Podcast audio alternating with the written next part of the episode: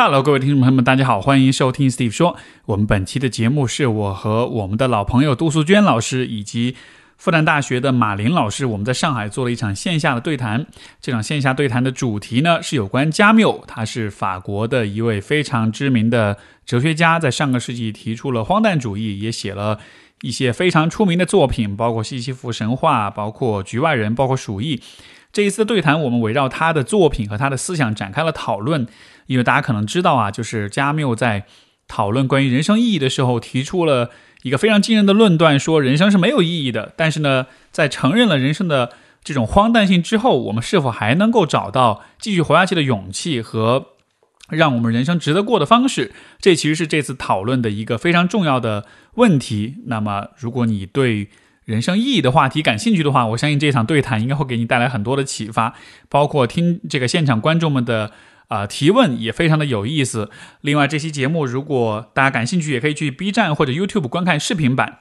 另外，就是如果大家对于我和杜老师的讨论感兴趣，或者喜欢这种通过文学作品来聊人生、聊成长、啊聊智慧的这样一个话题的话，在这个地方也想向大家推荐我和杜素娟老师在众多听众的呼吁之下所推出的一门在线的课程。这门课程叫做《文学中的人生进化课》。啊，我们通过解读八部不同的经典文学作品，从当中讨论了有关爱情、有关事业、有关家庭等等各个方面的许多的重要议题。这门课程目前可以在小宇宙 APP 上面啊下载获得。然后，小宇宙 APP 是一个专门用来听播客的 APP，现在为止也是我一直以来都使用的听播客的专属的。啊，应用非常非常的好用。然后呢，这门课程也可以在小宇宙 APP 上面搜索“文学中的人生进化课”就可以找到。希望大家喜欢这门课程，也希望大家对啊今天的这个对话啊有兴趣。然后接下来进入我们的今天的节目，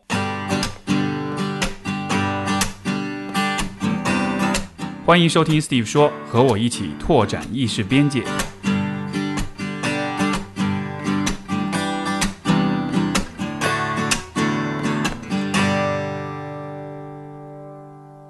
真正严肃的哲学问题只有一个，那就是自杀。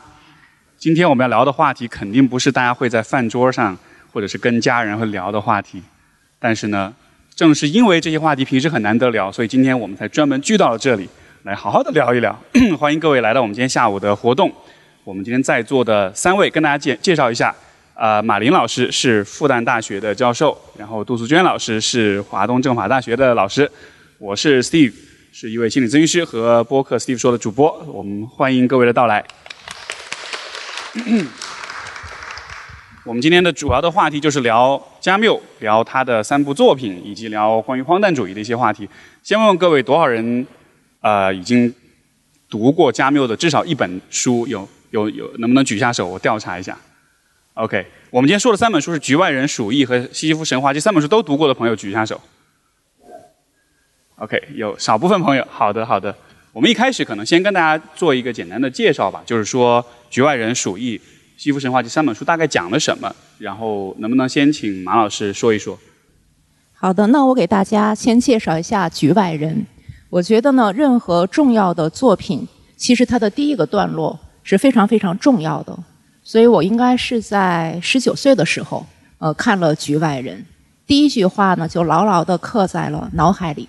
因为它非常非常的不一样，他这么说：“他说今天妈妈死了，也许是昨天，我不知道。”这是他的第一句话。那它意味着什么？我们显然发现了一个好像情商不太高的一个人，因为在因为他是心理咨询师，对吧？嗯，那这个呢，就是主人公莫尔索。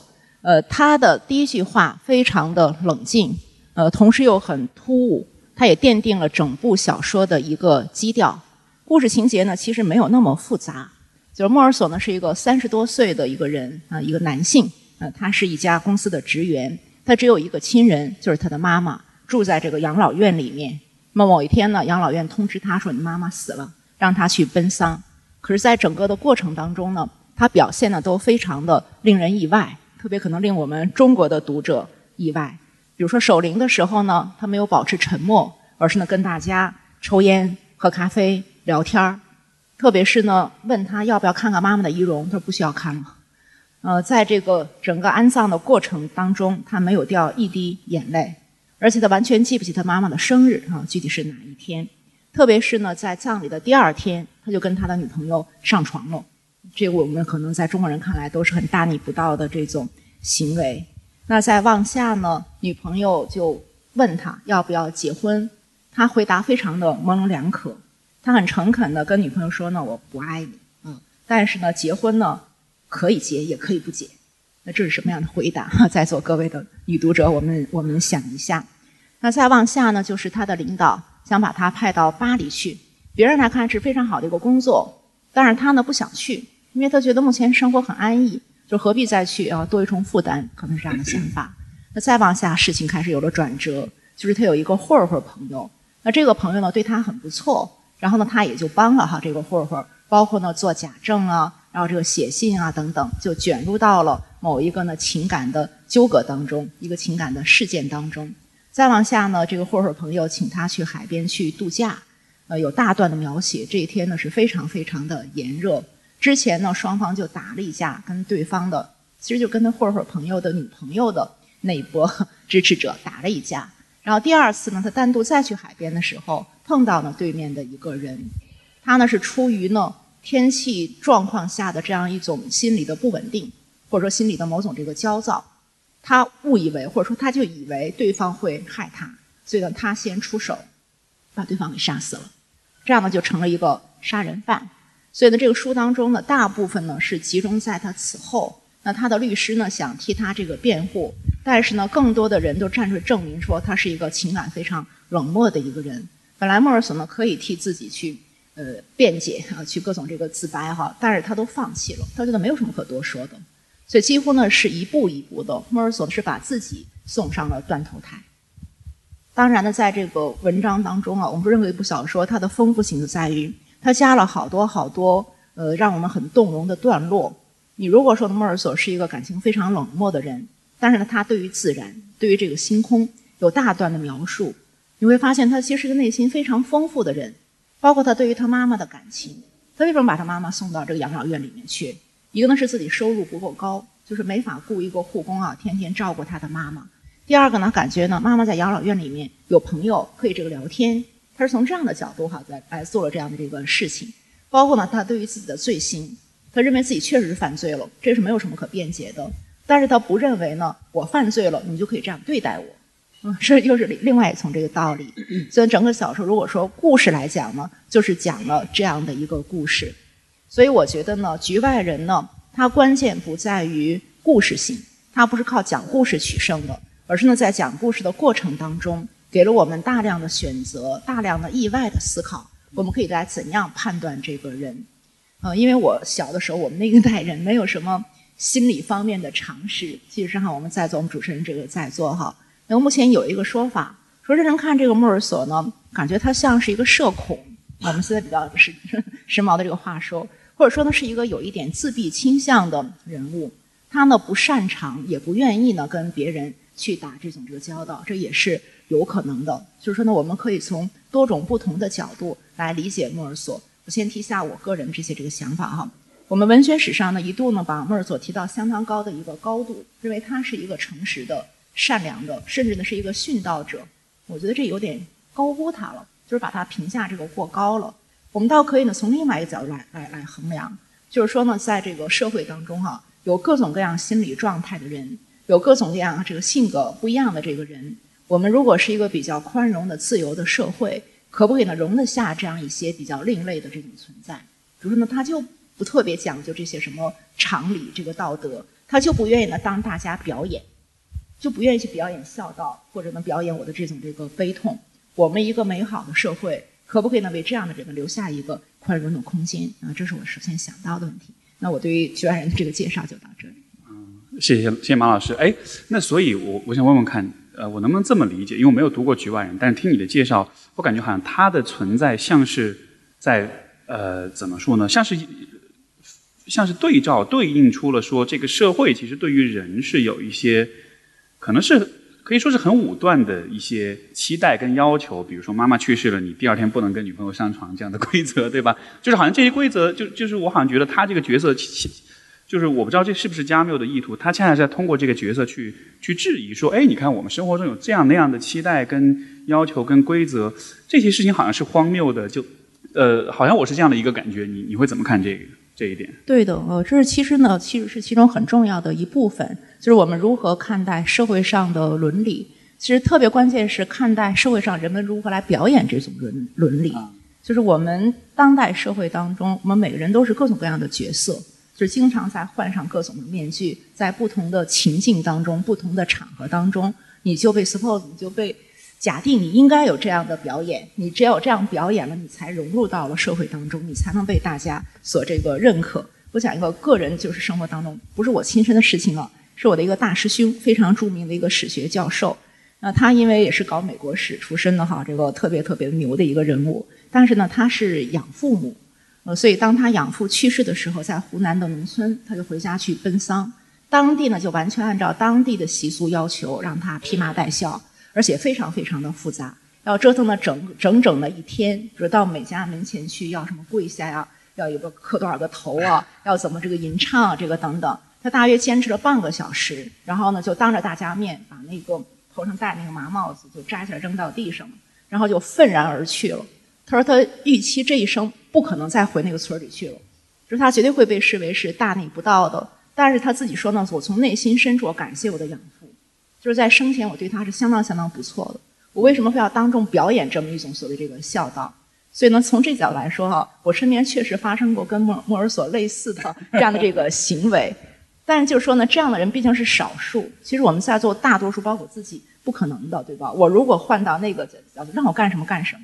因为我是一个很好的社会人，我也不愿意那么那么那么特立独行啊！我要融入这个社会，所以这是一个个性的这个呃问题。但是呢，我们如果换一个角度来说，我们可不可以理解我师兄这样的行为，或者莫索这样的这个这个行为？那这是这个书当中啊，它是一个主题，但其实并不是真正所谓那么重要的这个主题。我觉得真正重要的主题呢，还是所谓局外人的这个题目。局外人这个题目，就是莫尔索呢，就像是。我们说心理上崩解了一样哈，就是他是站在一个自己之外的一个很超然的、很淡定的这立场，看自己如何一步步的被社会，包括被自己推上那个断头台。那一个人怎么能冷静的这样看待自己要去死？甚至说呢，他是不是呢主动就想去这个死？所以这是加密我们说的这个主题，就如何活出人生的这个意义当中的一部分。所以你觉得莫尔索他会有一点像是有意而为之的，他是？有点故意的，在书中是非常自然的。你会发现他就是这样的人，所以他书中的每一个选择呢，就他的情境来讲是正常的。文学就是好在这一点上，文学能让我们理解我们完全过去不能理解的一类人。比如说在日常的判断当中啊，一个人如此的个别，我们可能会觉得是个怪物吧。但是呢，通过加缪的这个叙事，你会发现啊，他是有他的理由的。那他在做某种坚持，可能是某种无谓的坚持。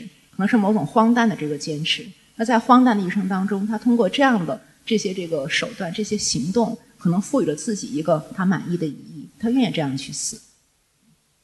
好的，这是对局外人的解读。那么，呃，局外人也是我没记错的话，应该也是加缪的第一部，也是他的成算是成名作，对吧？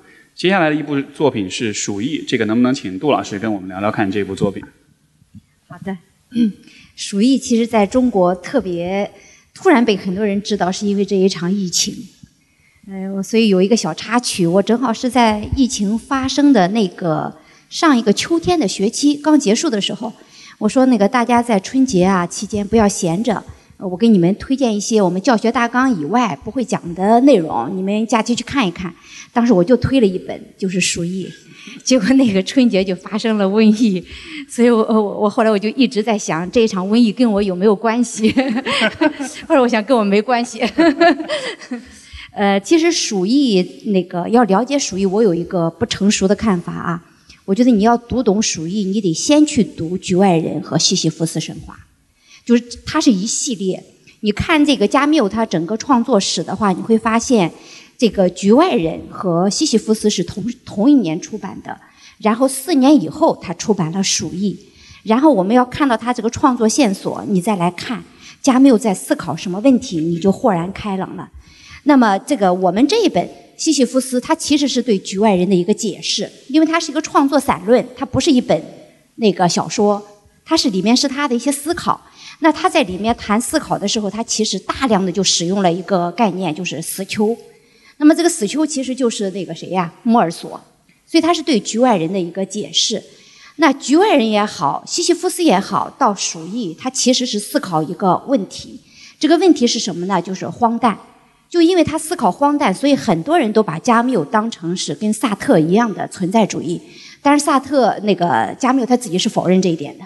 呃，但我我在看加缪传记的时候，我也发现，呃，那个包括波伏娃作为这个萨特的情人，对他们两个人的关系很了解。他说他们之间的东西是不一样的。他们还有点撕逼是吧？好像两个人之间。对对，后来翻脸了。对，说他们俩这个都认为他他们俩是好朋友。呃，波伏娃说了一句很经典的话，说他们俩认识的那一刻只不过是他们分手的一个契机。就其实他两个人想的是完全不一样的。哪个地方不一样呢？我们就会看到几个问题。要了解鼠疫，必须先知道的。第一个就是困境。就人类的一个共同的困境，困境是什么呢？我们在读《局外人》的时候，很多不能够被解答的问题，读这一本《西西弗斯神话》就可以得到解答。那他在里面用了理论的方式来讲，那就是我们的困境就是人类有一个执着，我们执着的想知道我们的世界是怎样的。那我们在呃也想控制和掌握这个世界，也想控制自己的人生。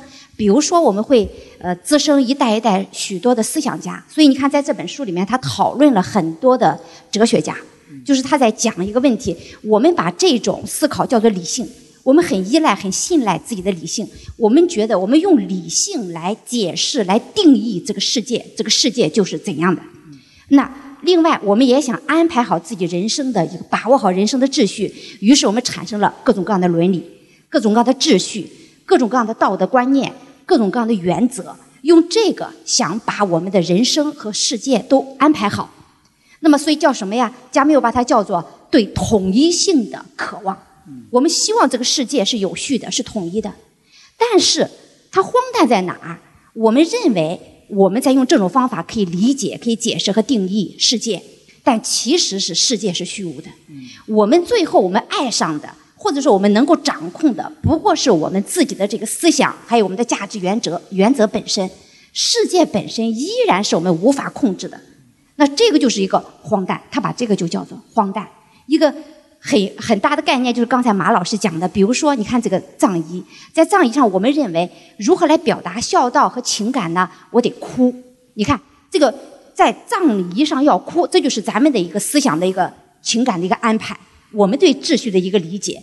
但是你会发现，这个就很荒诞。最后约束我们的是什么呢？恰好是这个东西，它剥夺了我们的自由，它让我们以为在过自己的人生。其实我们的人生根本不是我们能够选择的，也不是我们自己能够安排的。我们被我们滋生出来的那些理念、那些价值原则、那些标准都给捆绑住了。那所以我们才能够理解第一步《局外人》里面的价，那个莫尔索他的行为的价值。这个价值叫什么？就像这个刚才马老师说的一点特别好，你不能把莫尔索看得太高。你要把它看得太高，你就不理解利厄医生这个概念了。就是莫尔索他是个什么？就是鼠疫的主角，这个利尔医生。对对，他你不能把他看太高，因为他只是第一步，走出了第一步。哪一步呢？就是加缪说的，我们要迈出的第一步就是觉醒。觉醒是什么呢？认识到荒诞的存在。什么叫荒诞的存在？就是我们在追求的东西，很多时候我们以为有意义。其实是没意义的。那么，比如在西西弗斯神话这里面就说，他自己就写到，比如说我们会认为说，我们要成为怎样的一个家长，我们要赚多少钱，我们要得到什么样的成功，我们追求的这些东西其实是毫无意义的。它只是剥夺了我们的自由，限制了我们的人生。比如说，当我们认为说一个人一百万才能够成功的时候，我们就会为这一百万而奋斗。其实，它对你的人生是一种剥夺。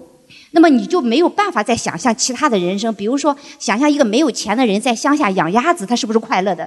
我们就没有这个能力去想象了。那所以你以为你在追求、在建构，其实是你是一个自我的限定。这个这个我可以分享一个例子来说明这一点，因为刚才前面我们都提到关于葬礼，呃，我有一个很有意思的经历，就是以前在加拿大的时候，当时我们有一个同学是中国的留学生，他当时不幸去世了。他去世之后，我们参加了他的葬礼，葬礼的。这个在一个教堂里举行的，这个教堂里一半的人是他的高中的同学，他的高中在加拿大读的，都是老外；一半是中国的学生，包括他父母。然后大家上去发言的时候，所有的中国人都是带着哭腔在说话，所有的老外都是在开玩笑，在回忆这个人他很有意思的经历，都是带着笑容的。当时那个画面特别诡异，因为我们都觉得我们是应该是哭的，但是你会发现，哎。这个国家的人，他们在看待一个去世的人的时候，他回忆的是那些很愉快的经历，就是这很震撼。就像你说的，就是这个就是也是关乎自由的，就是我们要怎么去表达对一个人的怀念，你就发现哦，原来好像不是我这样想做的，而是。对吧？这个传统跟环境的要求，就是我们人生的价值也好，或者我们的行为方式也好，都应该是多元的。就是我们我们应该有很多很多可以选择的。但是我们的荒诞之处在哪里呢？往往一个社会我们会限定一种标准，或者限定一个模式。比如说像葬仪，它这个只是个很具体的例子了。你在葬仪上只能哭。你看，当我们选择说我在葬仪上只能哭的时候，其实秀雄老师所讲的那种可能性，我们就是不知道的。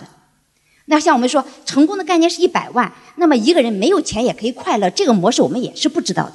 那就是我们排除了人生当中你更多元的一个选择，而只选择了很狭小的一个东西，这什么呀？这就是代价。什么代价？你以为你在过正确的一个人生，其实是你的自由已经丧失了。那其实就是这个东西就叫什么呀？就叫荒诞。那所以我们才能够理解，你看。这个莫尔索能做到哪一步？这叫觉醒。什么叫觉醒啊？他看到了这种荒诞。我们很多人很配合啊，呃，到葬仪上我们就会放声大哭，没有眼泪也要干哭啊。我也参加过一些乡村的那个葬礼啊，哭的那个声音很大，然后一滴眼泪都没有。他那种有的应该是请人来哭丧那种的，对对对，这叫高度配合。其实这是高度的配合。还有比如说啊，我我我必须得有多少钱，有多少套房子，我才能在上海算成功，我就拼命的拿我的命去拼，这也是高度配合。那当你这样高度配合的时候，其实你是不自由的，你是没有选择的，你对生活的选择已经没有了，你也没有自由。那摩尔索比我们这些普通人要往前走了一步，他觉醒了。这就是加缪说的觉醒。什么叫觉醒？他认为这个很荒诞，所以他选择不配合。莫尔索和利厄医生不一样的地方就是，他只是不配合，我就不配合了，我不给你们玩这些游戏规则了。比如，所以他就一连串的行为我们都能解释。那么你们说要哭，我就不哭；你们说妈妈死了不可以去上床看喜剧，我我我为什么不行呢？我要试一试这个可能。然后，所以他很多的东西都是他不配合。那么他这种不配合。然后造成了，那个加缪说：“那你要付出代价，因为我们的社会是不允许不配合的人存在的。”所以他有一句话，那个加缪说的：“每一个不在母亲葬礼上哭的人都会被判死刑。”这个判死刑什么概念？就是社会容不了你啊！就这个概念，你你你想不玩这个游戏规则，其实是很难的。就这个社死，对你就会社死，对，就这个概念，对，就是社死的概念。所以你看这个，呃，莫尔索因此。他他愿意接受这个代价，所以最后他接受代价，他又入狱了。但是入狱以后，其实莫尔索觉得，他认为他已经做到了，呃，我已经跟别人不一样了。其实他到入狱以后，他才发现，我们说也是加缪发现，他也只是一个觉醒者。什么概念？他发现说啊，我我不配合，但是他入狱以后发现，他依然是被很多共那个限制所限制的。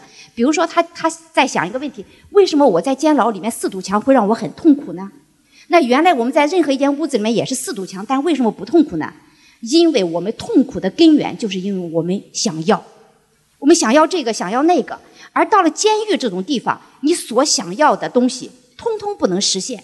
虽然他甩掉了很多很多的想要，但他还有两样想要没有甩掉。哪两样的？第一，他想抽烟；第二，他想和女人在一起上床。这两个基本的他实现不了，他依然会很痛苦。所以，莫尔索在意识到这一点以后，他在监狱里面实现了他死前的最后一次飞跃。什么飞跃呢？他连这两个他也接受，他就说我也抛弃他，那才能够怎么样呢？他才发现，哦，当你能够扔掉人世间这些索要以后，你才真正自由了。什么概念？那四堵墙不可能惩罚你了，你就不会得到这种惩罚了。那但是他最后的这个结局，他还是一个被处死的一个结局。那什么概念呢？因为他也只是走出了第一步，不配合。但是加缪提了一个问题，在西西弗斯里面，他就进一步提出了一个问题：面对荒诞，我们该怎么做呢？一般的人有两个，我们最常见的有两个。第一个，我发现这个世界是这样玩的，这么痛苦，我要么配合他，不配合他就会像莫尔索一样被处死，那我怎么办？自杀。所以很多人就自杀了。自杀是我们面对荒诞的第一个选择。第二种选择是什么呢？那我超越于生活，我构建一个理想的境界，一个理念或者某个信念，然后我给我的人生一种意义啊。比如说，我们举个不恰当的例子，比如说我们是想象了一个乌托邦，这个乌托邦的建设就成为了我的理念。别管是怎样的乌托邦啊，政治的、社会的、经济的乌托邦，那但是加缪也不认同。他说，当我们建造一个理念高于我们生活之上的理念的时候，这虽然看似脱离了生活。好像超越了生活，但也是对生活本身的背叛。这个这个你说的这个乌托邦，这个是不是他在鼠疫当中所表达的？就是说，因为我理解鼠疫其实是有一点在讲这个李鄂医生他的一种像是一种英雄主义一般的追求，这算是他所构建的一个乌托邦的例子吗？还不是，还不是。就他其实就是他说他在这个西西弗斯神话里面讲了这两个选择。嗯，我们要么就是无法接受这种生活，然后我们自杀，但他觉得这个不好。为什么？这等于你认可了荒诞本身，你是虚弱无力的接受了这种荒诞，而你毫无反抗的一个意识和能力。第二种呢是看向上去在反抗，我构建了一个超越于生活之上的理念，我用我的一生去追求它，好像我赋予了我人生一个意义，但这个意义它不能够跟你的日常的你个人的生活发生联系。他觉得这并不是一种对人生的一个实际的反抗。那我们就一个问题来了，那加缪，你到底什么才是你想象的对抗、反抗的呃对待荒诞的态度呢？局外人里面没有，对不对？而西西弗斯又提出了这个问题，那很自然鼠疫就出现了。离厄医生就是第三种，什么概念？我带着一种清醒，然后怎么样呢？我生活在生活当中，我在当下，然后怎么样呢？我清醒的摆脱掉那些我们的价值理念的一个捆绑。或者说绑架，然后我做我自己，它有一个四个字，我做我自己当下完全能够理解的事，完全理解的事。那我们说第一，活着，杜老师能先跟大家铺垫一下吗？就是《鼠疫》大概讲的一个故事是什么？因为有很多听众他呃这个观众他不一定读过，能不能先介绍一下这个剧情？好的，嗯，所以我们才能够理解利厄医生是一个什么样的形象。他故事跟刚才马老师介绍的这个局外人一样，他没什么故事。就是我们中国读者经过疫情以后很能理解，就是他有个城市发生了鼠疫，然后就封城了。封城以后，这个鼠疫什么时候结束，能不能够那个就是被消灭，他都不知道。那而人每天每天都在死去，就是一个完全是利厄医生无法控制的一个局面，而且也是一个没有办法掌握未来的一个局面。在这种情况下怎么办呢？也许你可以自杀，也许你可以陷入幻想。但是利厄医生是什么态度？我不知道未来在哪里，我也不知道将来这场鼠疫能不能消失。但我选择我完全理解的事情，我能做的，我完全理解的事情，那就是救一个算一个。我每天都在救。至于说救的最后这个人是死了，还是说我这个嗯不能胜利，或者说就整个城能够拯救还是不能拯救都不重要了。我就是把我每一天我能够做的事情，就是投入到去。我投入到这个鼠疫当中去，其实大家就理解西西弗斯精神了吧？就是这个巨石我必须得推，但是这个巨石什么时候掉下来，我不重要，重要的是我每天都得怎么样呢？把这个巨石往上推，这个推的这个姿态就是我们的拯救，自我拯救。那这个就是鼠疫里面，你看他其实就对比莫尔索又往前走了一步。莫尔索只是说我不配合，但是利厄说其实我们是有东西可以做的，怎么做呢？做那些我们完全理解的、对自己的人生有意义的事情，那我们就理解了。所以整个这个鼠疫就是写他的呃一个过程哈，他要面临的一个压力，就是因为不知道鼠疫会不会消失。那你会看到他非常艰难的、卓绝的在做这件事儿。我们往往做一件事儿，是因为我们知道这件事儿有希望，它有一个结果。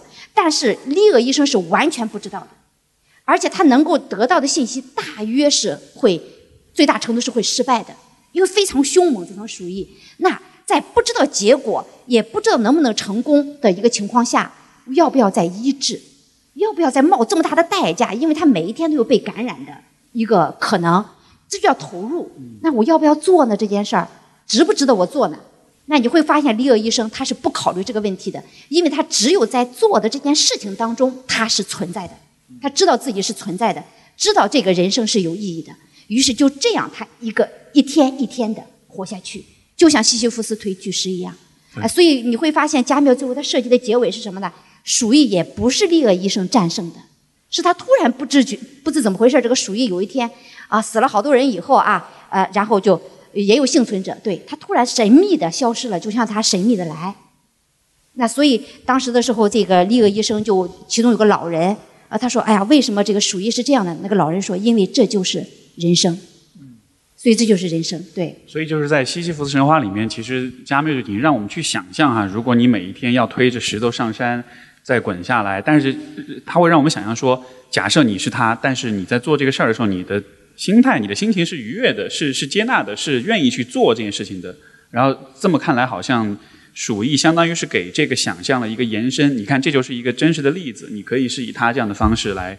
来生活。那马老师呢？就是你对于这个鼠疫，对于这个利厄医生，你的感觉是怎么样的？我觉得杜老师讲的特别好，他特别提到这个李厄医生，就像这个西西弗的一个化身一样。呃，但这个作品呢，复杂性在于它不仅讲了一个李厄医生，呃，他还讲了大量的人物，所以在我看来，它是一个众生众生相是吧？当然，李厄呢是最有光辉的一个，嗯，而且呢，他这种这个牺牲精神啊，我们可能一会儿还会这个继续讲到。我对其中那个记者有兴趣，因为我是新闻学院的教授，叫这个朗贝尔。朗贝尔呢，他是很有个人主义精神的这样一个人物啊。一旦封城的时候，他第一想的是怎么逃出去，可能跟大多数我们都都会这么想吧，对吧？就如果有可能的话，他要去去找他女朋友，又离开这个城市。呃，但是呢，他在多种多样的选择当中，到最后在情境当中，他还是选择了跟李乐医生等等人留在一起，就留在城里面。也加入到了抗疫的这个组织当中去，呃，去做自自己这个应应该做的这种这个工作。我觉得他这种选择，就说是不拔高的那种这个选择，也挺动人的，对吧？也也也也挺不错的。然后此外呢，在这个呃作品当中呢，还有一个牺牲者，就像圣人一样的，叫这个塔鲁。哦，因为那个情节不是特别明晰啊，我就是不去这个细讲他。那简单来说呢，他从小就是一个很有奉献精神的一个人物。然后开始的这种自我流放，就自我放逐，从富裕的家庭这个出来了。然后呢，包括在属于这个过程当中，就是一定要去，无论如何要站在受害者的这个一边，就是相当于我们说思想道德情操很高尚的 呃这样一个这个人物。但他做最后是作为这个寻道者啊，在这个城市解封之前啊，这个呃去世了，死去了啊。另外还有两个小人物，一个坏人，坏人我不多说他了。然后我觉得更有意思是一个普通人啊，这个叫格朗。那格朗呢，他生活非常不幸，就生活在很底层的这样一种这个感觉。然后鼠疫的到来呢，使他的生活呢就更雪上加霜了。他是非常默默无闻的一个人物，那他也默默无闻的活跃在抗疫的这个组织当中。不管这个领导或者说其他成员吩咐他什么事情，他就两个字叫我干。就是你让他干什么的，我干，对吧？就是非常普通的一个螺丝钉一样的这个人物，但是他有一个非常令我感动的地方，他一直呢有一个小小的理想，就是要写一本书，而且这本书一旦写出来之后呢，会让编辑部的编辑脱帽致敬，就是表示对他的著作能表达这样一种这个感激哈，感这样一种这个崇拜。所以这是他生活当中就是日常非常荒诞的生活之外，呃，很小的一个闪光点。但对于他个人来说呢，那个就是他生活的价值和意义所在。我觉得整部这个《鼠疫》呢，它就是因为写活了这么多种多样的人，包括李鄂医生啊，绝对主角，然后也包括周围的这样一些这个人，就使我们可以从人性的角度哈来理解，就人们都是如何在荒诞当中生存的，各自有什么样的选择。它相当于呈现了各种各样的可能性，而我估计可能不同的人在这些角色上面，他也能像是看到自己的一些影子。关于《鼠疫》这个作品，我觉得很有意思的一点是，因为今天我们在包括之前之前疫情的时候，对吧？大家已经推荐过一部啊，都这个看这个书像是一个有预有预言式的这样的一个作品。呃，也我也看到一些解读是说，这个书因为它是应该是在二战期间写的，所以它其实当时这个加缪刚好是在法国，处于德战区的这个状况之下，所以他好像有人会认为他有有一点是用鼠疫去影射这个德国纳粹的占领。但是我我觉得我看过最最让我呃。就是有共鸣或者说认同的一个解读，反而是说，其实他说的这个鼠疫，它其实是一个，它不是具体描述的某一个像黑死病或者是 呃新冠啊或者什么的，它它象征的其实是死亡，就是说鼠疫实际上是像死亡一样，它是一个我们不可预知、不可控制的一个事情。就如果你从这个角度去看，鼠疫来了，就相当于是人的死亡的这个现实，随时都会来。那来了以后，每一个人的反应也会不一样。呃，我们比如说有些人会幻想着我们是可以控制它的，我们是可以结束它，我们是可以避免它。这些其实都还蛮能反映出人们对于死亡这件事情的态度的，对吧？我们会幻想说啊，我们可以长生不老，或者我们也许不想这个事儿，我们就不会死，就会有各种各样的幻想在里面。但是好像李鄂医生他的这个主角光环就在于。他是完全很清醒的知道鼠疫，或者说它代表了死亡是一个不可控的事情，但是他依然是用一个很直接、很正面、很勇敢的方式面对它，包括力所能及的做他认为有必要的事情。所以，是不是从这个角度来说，这个鼠疫当中传达出的也，我我觉得跟加缪的这个整个思想是。非常连贯的，他其实也是在讨论，就是一个很底层的关于存在的问题，就是我们活着的时候，随时都要考虑有一天生命会终结。那在知道这件事情以后，包括这个终结也是一个我们无法预知的，随时都可能发生。就像他的死，他是意外车祸死亡，对吧？就是你无法预知的，在这样一个你随时都有可能以荒谬的方式死去的情况之下，你应该怎么样活着？所以好像这个也是他在表达对对这种人生荒诞性的一种 一种理解啊。那如果从这个角度来说，因为他由此也提到说，就是认识到荒诞、意识到荒诞是一个开始，它不是结束，对吧？那在你们的对加缪，包括对你们自己就你们自己的理解当中，那 OK，我理解到了这种荒谬，呃，人的来和去都是很荒谬的。那接下来我们应该怎么办呢？接下来我们做什么事情能让就是人生是依然是值得过的呢？这个问题，二位老师看来觉得有答案吗？没没没答案。那那那所以那所以就就什么能让人生依然值得？这个 其实因为因为今天我觉得可能很多人对对很多年轻人其实都会考虑这个问题，对吧？这个是加缪用一生去思考的啊。呃，他其实我觉得文学很多时候就是这样，他并不提供答案。我们一般读文学作品，老想从里面得到一个答案，就说作者告诉了我们什么啊？其实文学做不到这一点，但是他只是揭示一个现象，他会给你描述一个现象，然后提出一个问题。然后思考和答案的空间是留给我们的，留给我们读者的，这就是文学的魅力。你如果觉得这个文学里面有个答案的话，我觉得可能读哲学著作会更更好一点。就文学它就是个现象的一个描写啊。但是加缪他的确是有野心的，他的的确确是有野心。他这个野心在哪里呢？你看这个西西弗斯神话的时候，我很震撼，就是他的野心很大，就是他不是在一个现实层面上来讨论这些问题的。呃，所以他不是在一个某个历史阶段，这就是为什么今天他的时代已经结束了，我们读他的作品还会有触动。就他其实想在一个哲学层面来讨论这个问题，哪个问题呢？就是人类永恒的困境。永恒的困境是什么呀？那就是我们必须要知道的。他说的那个荒诞，就是人生其实是没有意义的，就这个概念。这个可能也是他跟这个呃存在主义哲学家一个本质的区别啊，因为存在主义是认为说我要创造意义。就他们还是带偏乐观一点的，但是加缪就说没有，就是没有意义。呃，他们都认为没有意义，都认为没有意义 啊，都认为没有意义。但是我觉得这个，呃，他们到到最后的选择是不一样的。你比如说像萨特就选择了就是加缪所说的那种，就是我要找一个理想。找一个理想，找一个理念来照耀我的人生。所以萨特最后的时候把希望寄托在苏联，所以这个大家想象不到，就共产主义理想。呃，那萨特就对这个老是想跟这个共产主义结盟。然后这个这个加缪呢，觉得我们要想找到这个意义，还要从自己的人生，立足于自己人生的当下的内容。他就说了两种嘛，我们自杀不是一个好的选择，但他也不认可一个虚无的一个理念。他觉得那个并不能够真正来拯救我们自己的一个人生。因为我们人生就是面临一个问题，因为有死亡的存在，所以你看那个鼠疫，它其实就是一个小的哲学的语境，在这个鼠疫的这个城里面，什么东西是它的结局啊？那就是面临的就是死亡。就像我们每个人，我们都知道，自从我们知道人生有死以后，这就是个难题。那人生既然有死，我们为什么要活着？这就是一个很大的问题。很多时候我们活得很愉快啊，我们每天开开心心的，因为我们假装死亡不存在。所以，我所以你看，中国人就很聪明，从来不谈这个问题。所以，就像我们孔子一样的，我们不谈，不 就你未知生，那个焉知死啊？不要谈。哎，所以你看，希腊人他们就就就就显得很很什么，自讨苦吃。先上来就先说，你得先知道死。那这就你想怎么死，你才知道怎么活，对吧？对对对。但这个难题我们不谈它，它还是存在的，就是因为我们知道死的存在对人生是很有意义的。所以像刚才马老师介绍的，在整个城中，其实是在面对死亡和虚无这个终极的问题之前，大家的态度是不一样的。所以他列举的每一个人，有的人务实，有的人抱着理想殉道，有的人怎么样，这都是我们面对这个虚无和死亡的一个各种各样的一个众生的一个态度。大家可以在鼠疫当中找到你大约是哪一类，就是它，因为它里面有一个哲学的分类啊，哎，那么所以我们会看到它没有答案，说哪一种才是具体的，呃，但是它只是说我们必须应该认识到，人生最终的终结是虚无的。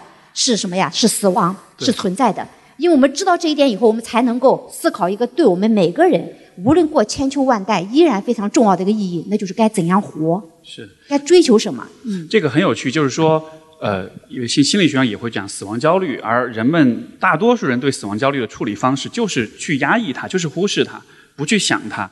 但是其实不管你是否去想它，你的选择、你的行为都还是会受到它的影响。所以我在想，比如说，也许鼠疫当中不同的这些角色，就看上去他们好像在做他们自己的选择，但其实可能在，也许在潜意识当中，他们也是被他们自己的死亡焦虑给影响的，所以得出了相应的一些结论。有些人是逃避，有些人是自私自利，有些人可能是去殉道，或者是去呃去像这个李鄂医生这样去主动的去做一些事情。所以可能这方的点就是。这个事儿无论如何你都还是得去想，因为如果你不想的话，你不去直面的话，你就会无意识的被这个事儿影响，但那就不是你的选择。但如果你愿意去思考关于死亡的问题，你想清楚了你跟他的关系是什么，这样子至少你可以。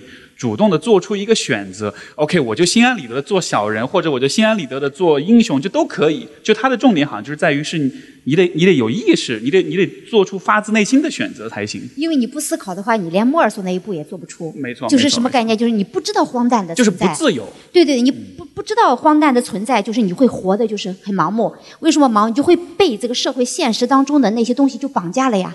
就是刚才我们讲的，你就会被那些我我要挣多少钱才叫成功哈，我要要要怎么样怎么样，你被那些定义啊，被那些标准就绑架了。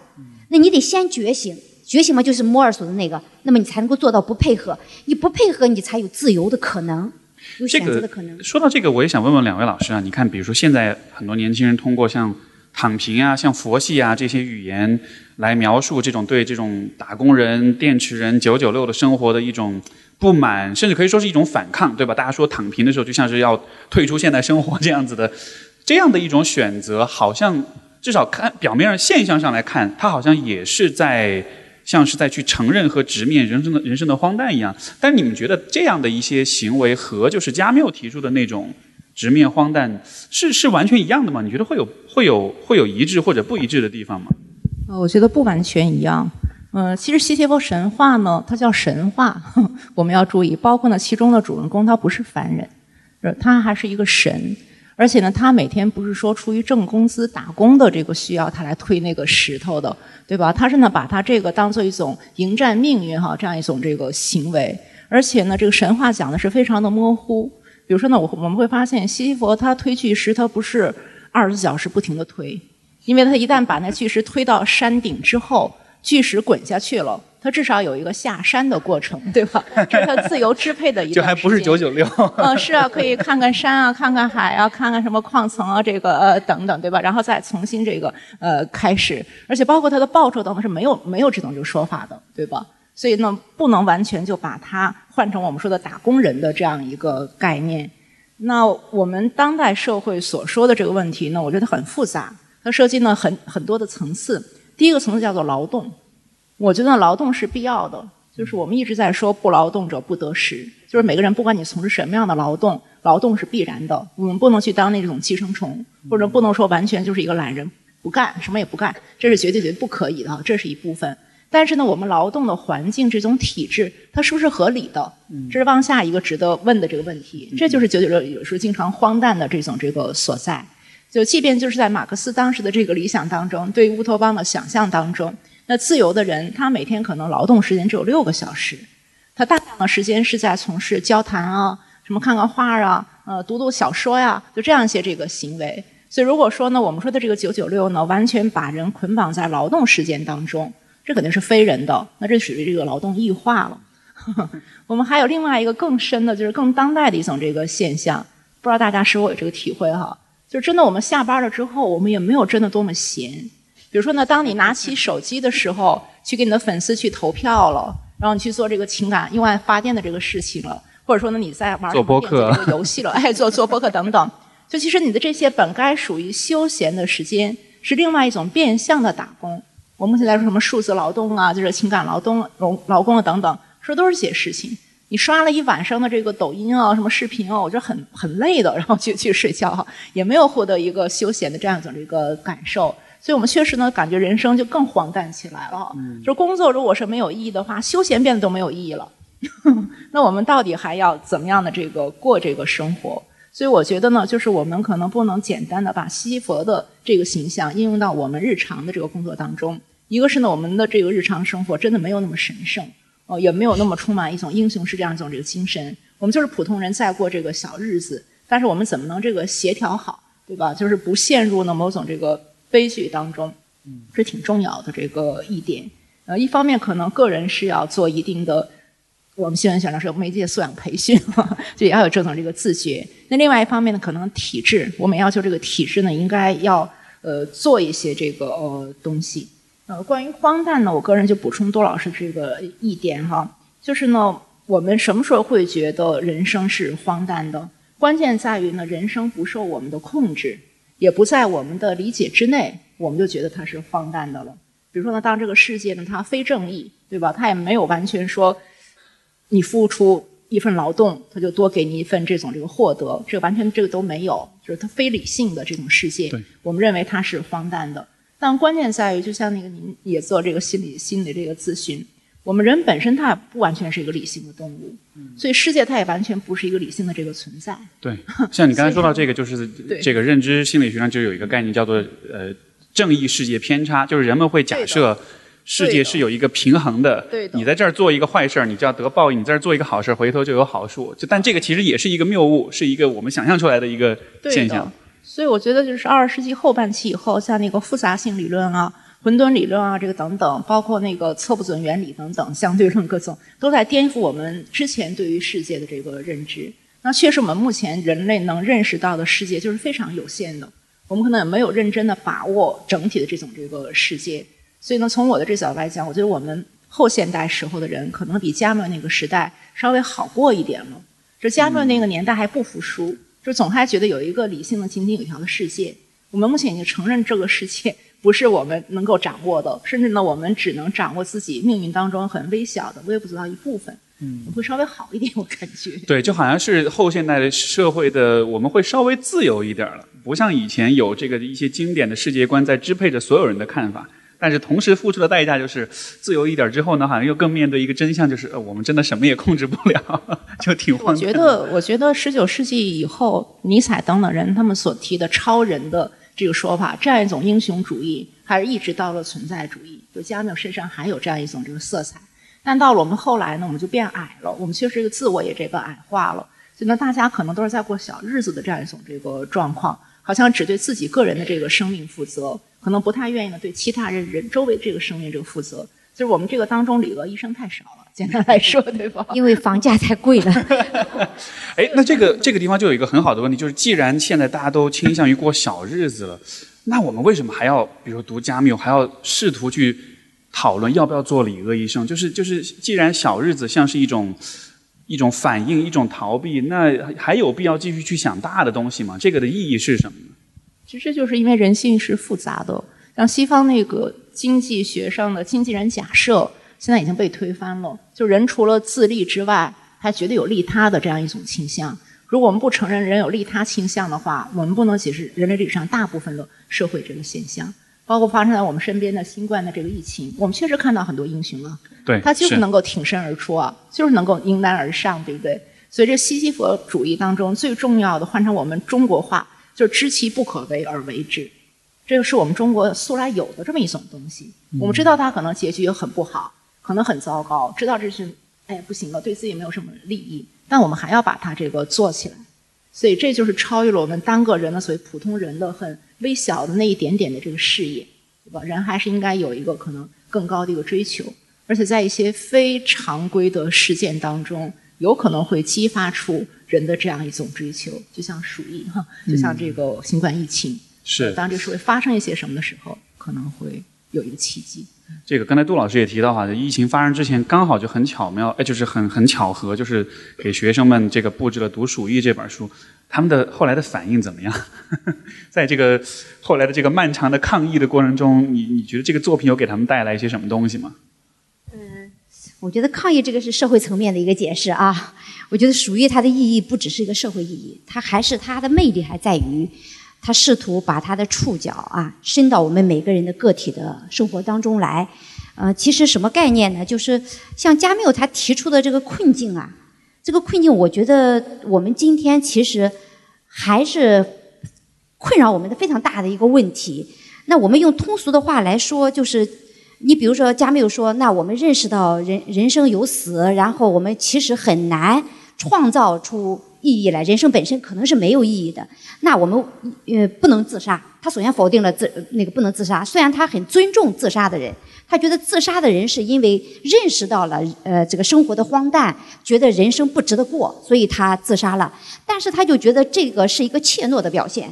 我们并非没有可以创造的一个空间。那怎么创造呢？那其实就一个关键关键点，就像刚才马老师说的，咱们不可能说我就为什么说很多那个就是叫什么？躺平对吧？哎，我们总要劳动，我们总要生活，这个是不变的。但是问题就在于什么概念呢？我们到底要做些什么？就是我有的时候在跟学生聊天的时候，就是说卷是没有办法回避的，卷是肯定要卷的。你说我完全不卷，你在这个现代社会当中，你说我完全不卷，那怎么能做得到呢？是做不到的。但问题在于，你得懂什么东西值得卷，什么东西不值得卷。这个是很重要的。其实我们在现实生活当中，加缪的作品给我们的意义的一个重要的提醒是什么？就是我们很多时候我们卷的东西是毫无意义的，对我们的生命是没有意义的。所以它里面提了一个概念叫数量。所以加缪强调一个数量。很多时候我们追求那个东西是个数量，就觉得啊我要得到很多，得到很多，多多益善。所以他提了一个问题：真的多多益善的就是价值吗？我们的人生的意义就会随着数量往上增长吗？那所以就说啊，我要多做很多很多事情啊。像我，我别的我不知道啊。像我们高校老师，我要发很多很多比别人更多的论文，我是不是我的人生就有意义了？他都存疑。就说你要找到那个值得卷的那个东西。那当然，怎么卷还是另外一个问题，对不对？哎，卷也有的时候那个卷又伤别人又伤自己。那有些合理的卷，保护好自己啊，也尊重别人的卷，它是必要的。但是呢？很多时候，真正问大的问题就是我们卷的那个东西本身没有价值。这个地方是不是也有一个我觉得有点挑战的问题？就是你怎么去衡量什么是值得卷的？因为我我理解数量确实是一个很直观的、很容易理解的一个一种衡量方式。它可能不是最好的，但是它确实是一个怎么说呢？大家就是都很容易理解的一种方式。我们说，如果要用，比如说用意义的大小去衡量，那意义的大小，这个这这个感觉就像是一个更抽象的、更。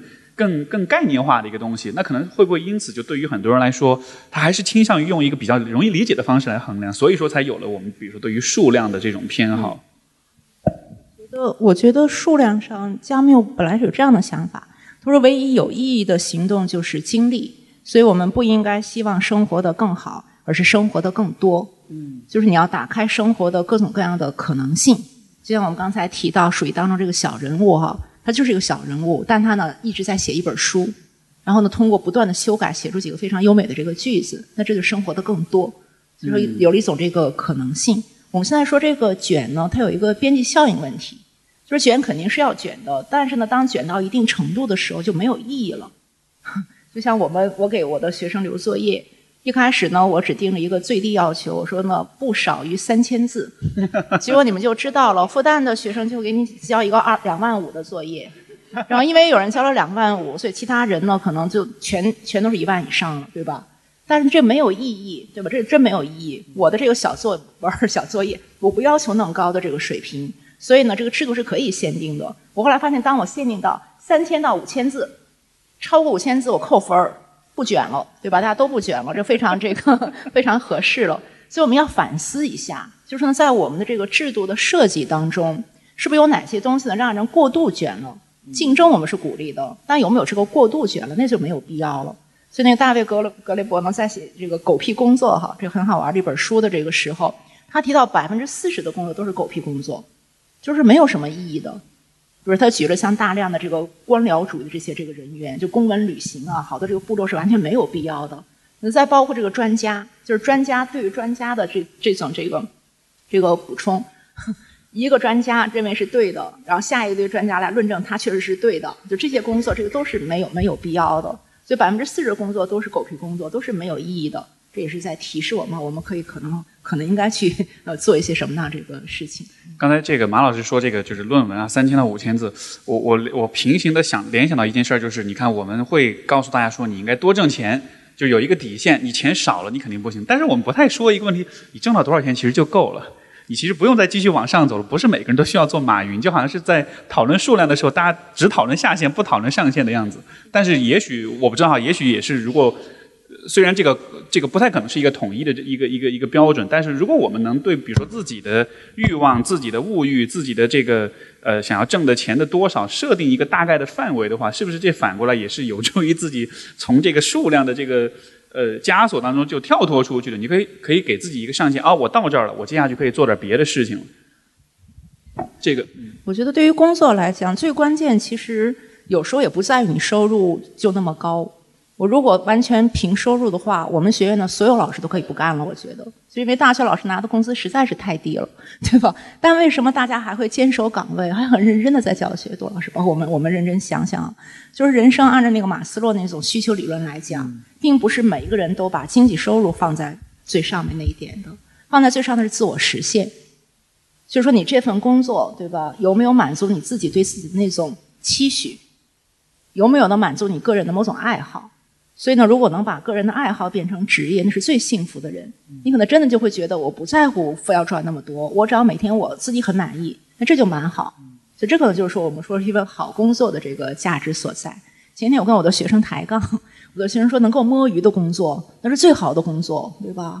然后每个人都在想，如何活儿又少，挣的又多，然后这个休闲时间这个又多，对吧？那可能我们如果自私一点是这样考虑的，但你如果你摸鱼摸了十年。二十年，你到这个人生最后，你会不会非常后悔啊？就是本来我找一份其他的工作不可以吗？更能实现我一开始对我自己要求不好吗？对吧？我只图这种这个能够摸鱼的工作，我就把它当做好工作了，会不会误导自己啊？而且像这种呃摸鱼的工作，它好，其实有一个很重要的假设是，你在这个同时你是不考虑关于荒谬、关于死亡的问题的，对吧？如果我我想象一个画面，比如说你在做一个摸鱼的工作，你很闲，但是你挣的钱很多。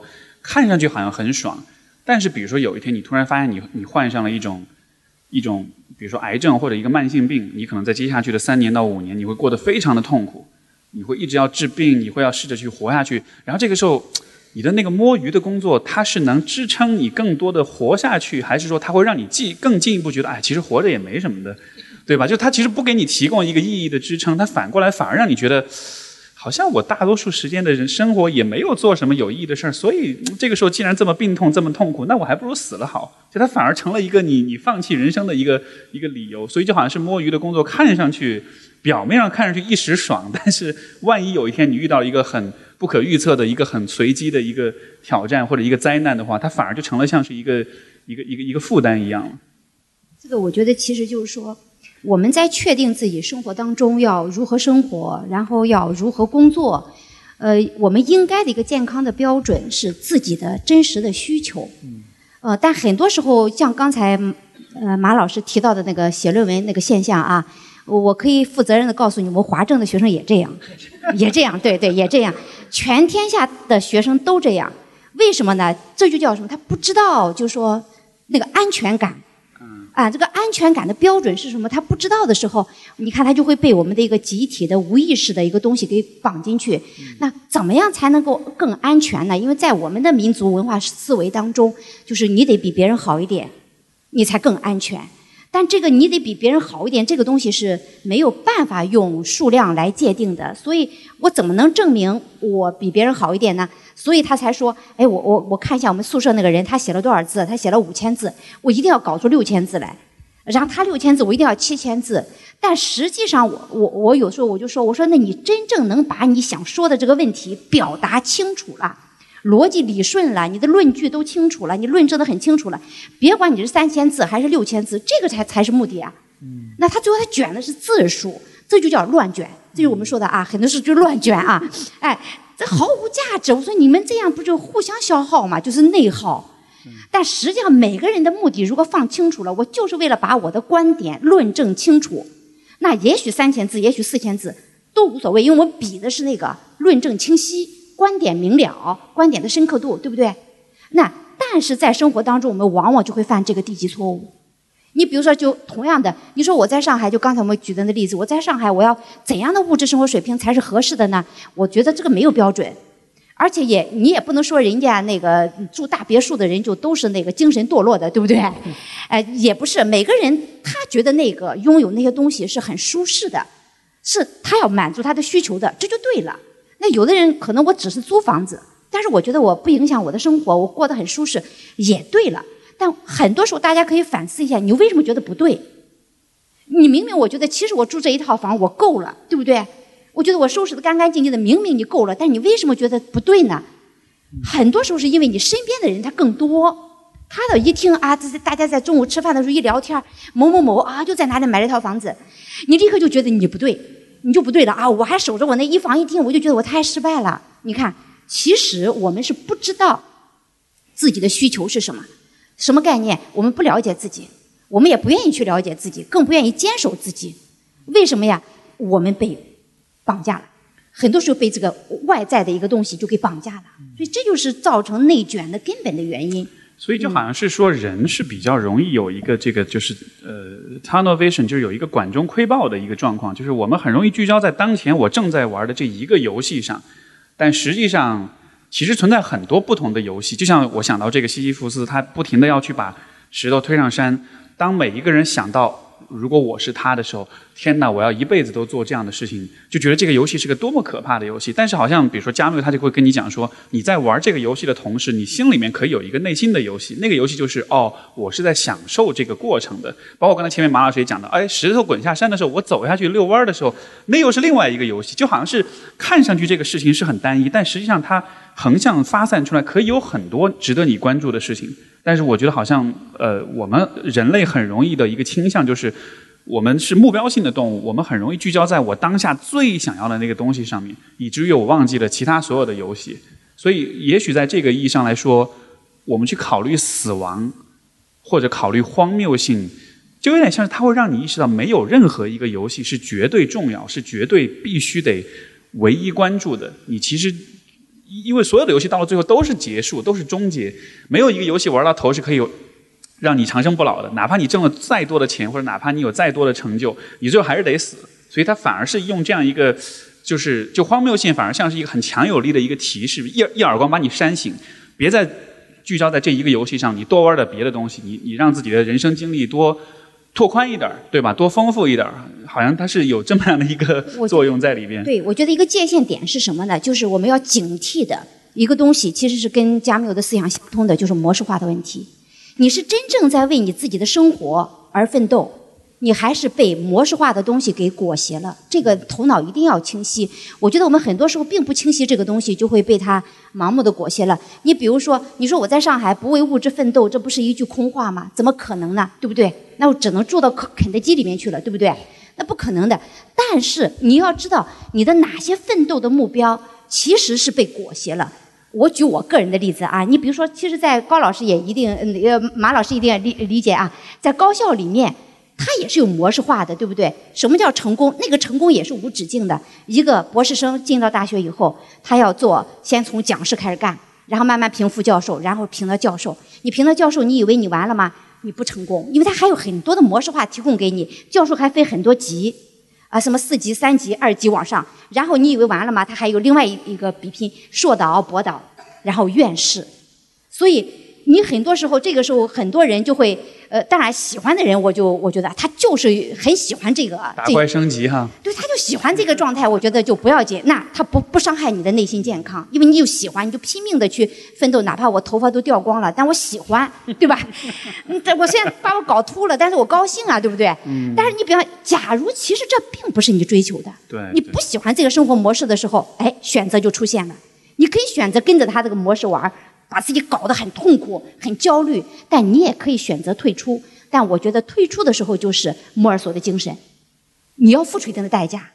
呃，比如说你像杜老师这样的人，我评了教授以后，我就觉得这条路我不能走下去，因为我很爱惜我的头发，我觉得差不多了。哎，那我想，那我再做一点别的啊，我真正感兴趣的事情啊。那但是我我会看到有很多我的同行或者什么，他们会。一边抱怨着，一边往前走。对，一边抱怨着说活得生不如死啊，然后他一边走，然后头发大把大把在掉，但我还在往前走。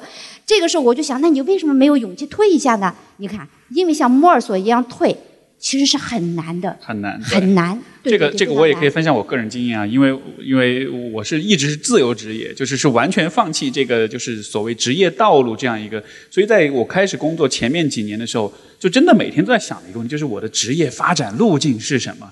然后其实没有路径，然后这个状况在那个年代对我来说是一个特别大的一个挑战和困扰，因为就好像是啊，我好想有一个路径，我好想有人告诉我，我三年之后在哪儿，五年之后在哪儿。然后，但是今天再看来看的话，就会发现说，哎，好像曾经这个让我很困扰的事儿，到了今天反而成了像是一种一种一种机会，或者说是一种一种 blessing，一种福祉一样的，就好像是幸好那个时候是没有路径的，所以今天好像。当然，我不是鼓让所有人都要去自由职业，这个真的是因为在这个过程中，确实是发现，就是像刚才杜老师讲，就是是真的是你心里面喜欢这样的方式。我就是真的是通过这样一个尝试之后，发现说我确实是比较喜欢以这样的一个方式来规划我的人生跟工作，哪怕会有不确定性，哪怕会有焦虑，会有不安，但是这个代价是值得的。就像莫尔索一样，他愿意这个，就是就是做这种很很很打破常规的事情。但是对他来说，他要他做这些事情，他付出这么大的代价，他依然愿意去做。那我们可以推想，他一定是有一些更重要的理由让他愿意这么做的。那那个是什么呢？那可能就真的是你发自内心想这么做。所以哈，你只有的时候你真的是得通过一点儿去做一点儿让你有点损失、让你有点代价的事情，你才能够验证这个事儿到底是不是你真正想做的。我觉得就是尊重。自我没有说哪些事情是应该值得做的，哪些事情就是说是不值得做的，对不对？就像刚才我们讲的，有人他就是用这一生去拼院士，你不能说人家，哎呀，你怎么活得那么不明白？因为他在拼的过程当中，他很开心啊，他很充实，很高兴，每天写论文都很开心，对不对？那他对他来说，这条路就是对的。但对，但并不是所有的人走这条路都会愉快，都会感到充实。那么，如果你觉得自己不愿意走这条路，也不适合走这条路，但是因为我觉得我要不走会被周围的人看不起，或者说我可能会失掉一些资源，然后我就摧残，用摧残自己的方式往前走，这个就是什么呀？就是不健康的。因为那个拼命往前拼，但他很开心的人，你会发现，我的导师他七十多岁，他还在写论文，还能发这个中国社会科学。我们都觉得，哎呀，你算了啊，哎，你都已经终身教授了，你为什么要这么做？你不让他做，他反而枯萎了。对，因为这个是他开心的事情。但是你看，对我这种没有用的人来说，我要那样做呢，我就枯萎了。所以人和人是不一样的，你你得尊重自己。我想做的事情是什么？而这个世界是多元的，人生也是多元的。我们有权利选择做自己想做的事。我们很多时候觉得不能做，只是因为我们有一些模式化的东西在绑架我们，说好像这样你不这样做，你就是不进取啊！你不怎么样做，好像你就显得你的这个成就不大。那这个时候我们就需要调动加缪所说的勇气来保护自己。你不保护自己，你就完了。这个地方也让我联想到刚才马老师讲，我觉得特别重要一个，也是我对当代社会的一种吐槽，就是就是其实现在人太忙了，我们其实没有时间停下来，就是想一想我现在到底在干嘛。或者我现在到底喜不喜欢我自己做的事情？这个我可以分享一个非常就是具体的一个例子，就是我经常在心理咨询里面都会遇到的一个很有趣的现象，就是在咨询里面我们来聊，我跟来访者就会聊聊得热火朝天的，哇，各种各种这种思想的碰撞啊什么的。但是有的时候我就会故意说，哎，我就故意不说话，我就停下来，我让对方也不说话，我说我们现在能不能就就待一分钟？就是就待个沉默个六十秒钟的时间，然后看会发生什么。然后很多时候来访者就会说：“这有必要吗？这为什么要这么做？”我说：“你试试看呗。”然后但是在一分钟里面，大我的经验在很多时候大约到了三十秒钟左右，对方就会开始流泪，开始哭，开始有很多的想法出来。就是因为你在忙着说话的时候，你其实反而是没有机会去想你自己内心真的在想什么的。因为有的时候那个忙着说话，它反而是一种逃避。就是它反而是让你在避免去想你心里面真正的想法，所以我觉得放大到生活当中，这可能也是一个问题。就是我们忙忙忙忙忙，但是很少有闲的时候，因为我们觉得闲是羞耻的，是是是堕落的，是一种这个懒惰的表现。但是恰恰是闲的时候，它的重要的价值就是我停下来想想看，我现在做这些事情我到底喜不喜欢？如果没有这个过程的话。那所有事情都可以去卷，对吧？所以我觉得关于这个闲下来、停下来这个、这个、这个事情，我觉得是我们现在的生活中非常缺失的一个部分。你们二位觉得怎么看呢？是的，是的，啊，这肯定的。嗯，就是目前这种闲不下来呢，有时候是自己的那种内在动力的驱动。嗯，资本主义精神非常核心的一点就是不能停。所以福士德当中如果说了。你真美啊！停，请停留一下，马上这个人就要死了，或事情到这个发生了，等等，对吧？所以资本主义精神肯定是不要停的。呃，但是呢，我们社会主义国家哈，我觉得我们应该给人一定的停下来的时间。呃，包括像各种休假，在座各位有没有这个切身体会？就是我知道好多我的同事，包括在政府工作等等，他们是有年假都没有能去休的，就是。比如说工作忙啊，这个等等，就不给他们一个休假的机会，我觉得非常非人的这这种，就还是应该合理的这个休假。就像西西弗斯没准儿在下山过程中停下来喝杯茶或者怎么样，就应该应该有这么一个可以对自我反思的这样一个时间，能够想一想往下该怎么办。而且我觉得现在我们放假都是放假，其实也像是在劳动，要赶着去。景点拍照打卡发朋友圈，就是那又成了另外一种社会层面、情感层面的劳动，创造一些会被点赞的一些内容。对的，就都是套路嘛，说大家是永远生活在各种各样的这个套路套路里面。然后包括现在这种展演，就是不光这个媒体每天在做各种展演，我们每个人每天都在做各种展演，对吧？你自己发个朋友圈啊，对，要拍个什么东西啊，打个卡呀等等，就时时刻刻好像希望获得他人对你的认可和点赞。所以我觉得点赞是非常毁人的一个东西。我们最早的时候，像我们专业团队，我们会去要求，原来好多那文章它是有两个，一个是可以点赞，一个是呢可以批评它，就表示不喜欢。可以踩。对，不喜欢那点，我们建议把它取消了。就是你不喜欢就算了哈，嗯，不不用表达，但你喜欢，那你去点一下这个赞。所以我们这一发现，可能点赞的也也需要把它取消了，就是不需要你去。人为的加入其中，表达你喜欢还是这个不喜欢，因为那是有导向性的，就是大家都会被挟裹在其中的。如果大家都点赞，你没有点，你会觉得我怎么了？我出什么事情了没有？对吧？所以这其实都是让人不太自由的一些设置。哦，因为我本身就是在大学，我还会讲一定的马克思主义新闻思想这样一些这个课程，所以呢，从马克思主义角度来讲呢，我觉得我跟加缪有一个不一样的点。这加缪呢，他是认识到荒诞之后，通过行动来抵抗这个荒诞。呃，当然有很强的这个反抗精神。呃，但我觉得真正革命的还是应该敢于抗拒系统强加给我们的各种愚蠢。然后呢，在任何有条件的地方，要去营造这种解决方案。就比如从体制上，我们能够做些什么，能使大家不这么卷，不这么累，对吧？不这么怎么怎么样？如果可以做到，为何不做呢？我儿子是一个今年十岁的一个小男生，但是他从小看了大量的这个希腊神话。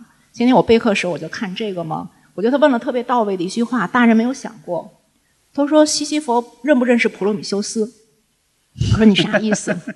他说：“他可以联手普罗米修斯啊，还有泰坦诸神啊。说那个神为什么这么规定啊？反抗这个神不行吗？对不对啊？对 吧？对。所以就是小朋友的这个视角，他可能就超出了我们说的这个著作这这种这个视角。我最后说，你还挺马克思主义的嘛？就是说呢，当觉得这个制度不太合理的时候，为什么不去反抗制度本身啊？这也是可能的一个路径。这个是个很好的例子，就好像是小朋友他还没有进入到那个那个游戏玩家的角色里面，所以他还没有习惯说哦，这有一系列规则，我就跟着他走就好了，而是说，哎，为什么有这些规则？他真的应该这样吗？小孩嘛，就是童心，他还没有接受我们这么多套路，他也不太懂。但是他可能会自发的就想到啊，从他那角度有什么样的可能性。嗯，非常有意思。呃，下面一个话题是稍微比较可能也许个人化一点，但是两位老师可以你们酌情回答，就是其实也是回答到我们最开始说的这个呃加缪的那句话：真正严肃的哲学问题只有一个，那就是自杀，对吧？我我很好奇，就是如果从你们个人层面上来说，假设有一天，呃，你你因为某一些原因，你开始考虑自杀这件事儿了，有什么是会阻止你去自杀的？有什么事情是让你觉得，嗯，我还是活着会比较好？我觉得我特别传统，就是阻止我去自杀的，就是包括对家庭的义务等等。因为我昨天刚看完那个《零零七》最新的那一部《No Time to Die》，大家有没有这个看过？对，你会发现其实《零零七》。呃，当然可能随着时时风的改变哈，不再是过去那种公子哥了，然后有了他的心上人，有了这个女儿之后，就特别有那种我们中国人喜欢的好男人的那种气概了，那种保护欲啊，那种这个牺牲精神啊，这个等等。所以我觉得，呃，如果说呢，零零七的孩子需要他保护，他真的是没有时间，无暇赴死的，属于这种，对吧？所以这一点肯定能够阻碍他，因为自杀是非常个人的一种行为，对吧？所以如果这种社会联系能够阻阻挡他一下的话。可能会是这一点，但换一个角度来说呢，就是我也能够体会，就是有时候人在特别少数的情况下是需要自杀的。比如说那晚期那个癌症患者，就如果当那个杜冷丁啊等等都不能再给他止痛的话，对，因为他每天都在生活在酷刑当中，对吧？那这时候如果他自己他愿意安乐死了，我倒觉得应该尊重他的这个要求。所以我们说呢，这种呢向加缪学习，这个人生没有意义，所以更值得一过这种精神。大面上是没有错误的哈，但我们还要分每个人具体的这个境遇。可能在有一些时候，我们如果他自杀了，我们也应该予以同情，可能会有这样的事。这个前段时间好像微博上前两天也看到有一个是有一个渐冻人患者啊，他还就这个这个事儿还大家还有所讨论哈。那杜老师呢？关于自杀这个问题，我也是很认同马老师说的啊，就是呃。其实我我给我的小孩已经布置过我的遗言了，因为我孩子他已经读大学了，然后我就对他说，也不在我身边。我说，假如妈妈出了意外啊，我给你一个底线。假如比如说要切开喉管的时候，呃，你就就是要要要什么鼻饲啊，要什么的，我说你就不要抢救我了，让我比较舒服的离开。嗯，他说好，我记下了。呃，但是我个人觉得呢，就是自杀。呃，对于自杀的人，我也是很尊敬的，因为这是他的选择。呃，但是加缪说的好，自杀有两种，呃，一种是肉体的自杀，呃其实还有一种自杀，也可以表达我们的反抗，不一定要用肉体自杀去表达，那叫哲学式的自杀。对他提到了那个哲学式的自杀是什么呢？呃，无非当我们选择肉体自杀的时候，是否定这个世界，呃，但是我们选择哲学式的自杀的时候，我们也可以得到一个。呃，就是比肉体自杀更好，更有机会。肉体自杀是再也没有机会了，你就跟你讨厌的这个不能改变的世界就一起消亡了。但是哲学式的自杀，你还有重生的机会。什么叫哲学式的自杀呢？就是我我为什么感到这个世界是可憎的？那我要找到这个原因。很多时候，让我们感到这个世界憎恶的，往往是很多我们自己制造的一些牢笼。就是我们活得不舒服，很多时候是因为并不是这个世界，世界永远都是这个世界。很多时候是我们自己制造的一些牢笼。什么概念？像这个这个谁加缪他就说过，你看我们每当我们思索、思考、改变制度，像我们也是啊。刚才马老师提到，我们建设新的制度，我们我们探索新的理念，都是为了让人生活得更好。但是社会当中它有一个死循环，我们曾经寄予希望的制度，它慢慢会变成我们的牢笼。我们曾经信任的真理，面慢慢的，它不再是一个绝对真理，它变成了一个相对真理，甚至变成了一个谬误。那当它制度变成牢笼，而这个真理变成谬误的那一刻，我们会特别的痛苦。什么概念？我我我就说，经常最通俗的例子啊，比如说人们曾经以为，它就有那么一段历史时期，就是认为女子裹脚就是很美，对不对？那在这个女子裹脚很美的，你看他这个理念的过程当中，他们就认为这个是值得坚持的。哎，那么你得有一个觉醒者，慢慢的他就发现这个东西会很约束我，那这就叫觉醒，就莫尔索的发现。发现的这一刻，其实有的人就选择，哎呀，这个世界太荒诞了，太虚无了，我自杀了，没有意义，不值得过。但你完全可以进行哲学式的自杀，什么概念？那我，你有没有勇气把这些让你感到验证的这些标准、原则、理念、价值观念，你你把这些东西给否定掉，这个往往我们是用这些东西撑起来的一种存在。那我把这些东西抛弃掉以后，你还有重生的概念。对，就这个概念。就是哲学上的自杀，反而像是一种推倒重来的过程。我把旧的束缚我的观念、想法让它死掉，然后我看看有什么新的东西，也许可以建设起来。对某种程呃程度上来说呢，我们整个人类社会就是在一次一次哲学式的自杀当中不断推进的。呃，很多东西我们曾经信奉的东西，最后都会变成一种僵化的东西。所以我讲文学史的时候，哎呀，学生就很有感慨。每一次一个文学阶段，它都有个终结者。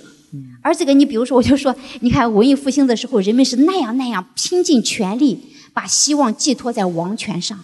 觉得国王可以比教皇更能够拯救我们，但后来就发现，你看我支持王权，王权最后又变成了一个束缚我们、杀害我们的东西。那我还要再反对王权，那又一次思想上的自杀。我再去探索新的道路。其实我们人生当中也是这样，我们人生当中说我不设目标，那是我们活着是找不到存在感的。但是有的时候我们的目标可能会伤害我们。那我的一些我认曾经认为的价值的一些理念、一些观念，也有可能伤害我们。那当我感到不舒服的时候，你有没有勇气和理性去把这个东西翻检一下？到底是什么让我对生这件事儿感到憎厌？把它找出来，进行一次自我的否定。我觉得那个就是一次新生。这个确实就是理论上确实是这样，但是要做起来真的非常非常难哈。对对对，所以就像加缪说的，他说，其实当我们发现那个可以进行自杀的那个时刻的时候，有重生的希望。当然，就是说改观还很难。没错，对对改观你看就，就哪怕是我们说到自杀这两个字，我估计每个人心里面都会咯噔一下，都会觉得，哎呦，这个事儿不还是不，对吧？你怎么在台上公开场合就问你们要不要自杀？就是这样的话题，就会本能的会让我们感到不舒服。但是我个人的经验，我觉得，就是其实讨论自杀也好，讨论死亡也好，它对于至少对于个人的这种精神和个人哲学的建设，我觉得是特别特别有帮助，甚至可以说是一个基石。因为你想要建立起你自己的观念、你自己的这个世界观，你肯定是需要先抓住一些你认为最真实的东西作为基础，对吧？那人的最真，就是人的世界里面最真实的是什么？我觉得死亡应该是一个，也许不是唯一，但它应应该是最最最真实的事情之一了。所以建立在死亡这个事实基础之上的观念，我才觉得那大概是靠谱的，大概是没有被别人给给洗脑或者是熏陶过的。那在这个基础之上，就是呃呃，像我自己对于这种就是自杀的这个思考，我觉得它真的是可以帮我们理解到很多问题。比如说在，比如说在，还是说到心理咨询，在心理咨询里面，其实人的成长有一个特别特别关键也特别挑战的一个过程是什么呢？就是弑父跟弑母，就是你要在精神上杀掉你的父父亲跟母亲。因为你和他们的关系适用于你在小的时候你们的互动关系，但很多成年人他在生活中他的困扰就出现在他没有弑父跟弑母，他依然是带着一个孩子跟爸爸妈妈的心态在跟他的成年，他成年之后他跟他的父母相处，结果就是这会带来很多很多关系上的困扰。但是问题是，你要让一个人的精神上弑父弑母，那是非常难的事情。那意味着，第一，你要跟你的爸爸妈妈告别；第二，你要跟自己作为一个小孩子的那种身份告别。这其实就是哲学上的自杀嘛。但这很难，我们会非常非常的不愿意这么去做，这个过程也会很痛苦。但是就你要真的愿意这么去做，你坚持这个过程，把它走完了之后，你会发现，你得到的是新生，是自由，是另外一种不同的生活。那种生活对于今天的你来说，反而是你更喜欢，是你更开心的。你比如说像我的父母那一代很传统啊，他们就认为一个人你到了二十，像我读完博士以后二十八岁，他们就开始说你必须得结婚。但是那个时候我我我没有男朋友，他们就非常忧虑，就觉得啊这个女儿很可怕，这一生要飘零了，就逼着你啊。呃，然后我就发现那个时候我我也就很配合，我就非常配合啊，呃，然后就就拼命的就找啊。然后就找到了我我的先生啊，哎，所以那个时候有一定的盲目性，哎，有非常大的盲目性。但是我就知道，你看，那你你这个概念，你要进行一次哲学式的自杀，什么概念？那么等我后来经过人生的体验以后，我知道这是不对的。当我认为我父母的这些观念是不对的时候，我实现了这样一个自杀。那他的，但是我我就觉得啊，那个我的概念不是说我就离婚了或者怎么样，那我看我就终止了这个悲剧。什么概念？当我的小孩对我说：“妈妈，我有可能独身的时候”，我说好，无论你怎么选择，我都尊重你，我不会催婚的，我不会做这件愚昧的事情了。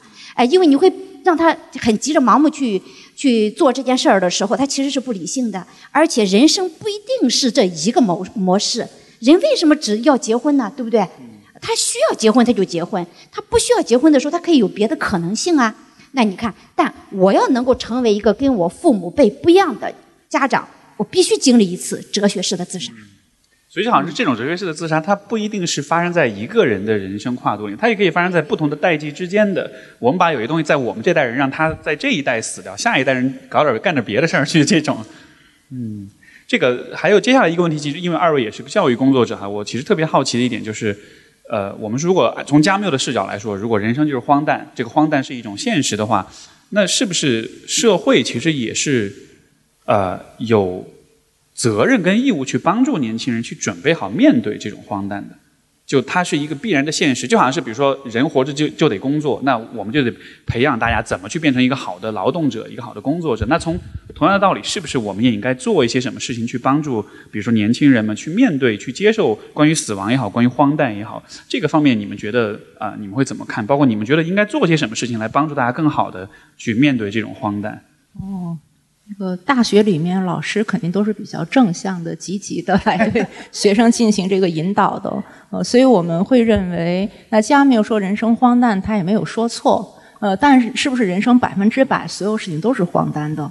那这又不一样。比如像我们像读书啊，对吧？我们追求这个某种真知、某种这个真理，我们在帮助别人，能说它是荒诞的吗？它肯定不是荒诞的，它有非常正向的这个意义。所以我们会建议大家不要一刀切。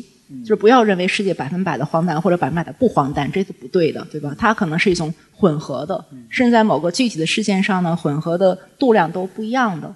关键在于呢，我们如何就是说，把你自己的意义添加到你认为有价值的、很正向的这种努力当中。就是人呢，不仅要当思想者，呃，还要当这个行动者。所以，我我们新闻学院是很好的，好学力行，就是要把这个知行合一，就是你知道的跟你这个行动要。要要结合起来，所以我觉得就是说，我们人既然是按加缪所说的，应该在行动当中呃来为生命这个赋予意义，那就去找一些自己啊能够体现自己价值的啊也愿意做的，同时有社会意义的这种事情去做，那就蛮好。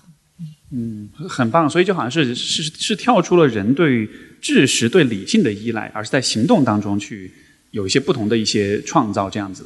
其实我觉得，就是西西弗神话当中最关键的一点是行动者。你像这个西西弗，他意识到了世界的荒诞，不是像那个沉思者一样就坐下来就这样了，对吧？他就是在具体的推的这个过程当中，然后他来给自己赋予这个意义，对吧？就是我其实是一个反抗者，我是在推这个石头，但我是会反抗到底的。那在这种过程当中，他获得内心特别大的这个满足。对，哎，这个我觉得这是一个非常棒的点，就是呃，因为这也是我前段时间看到，就是有一。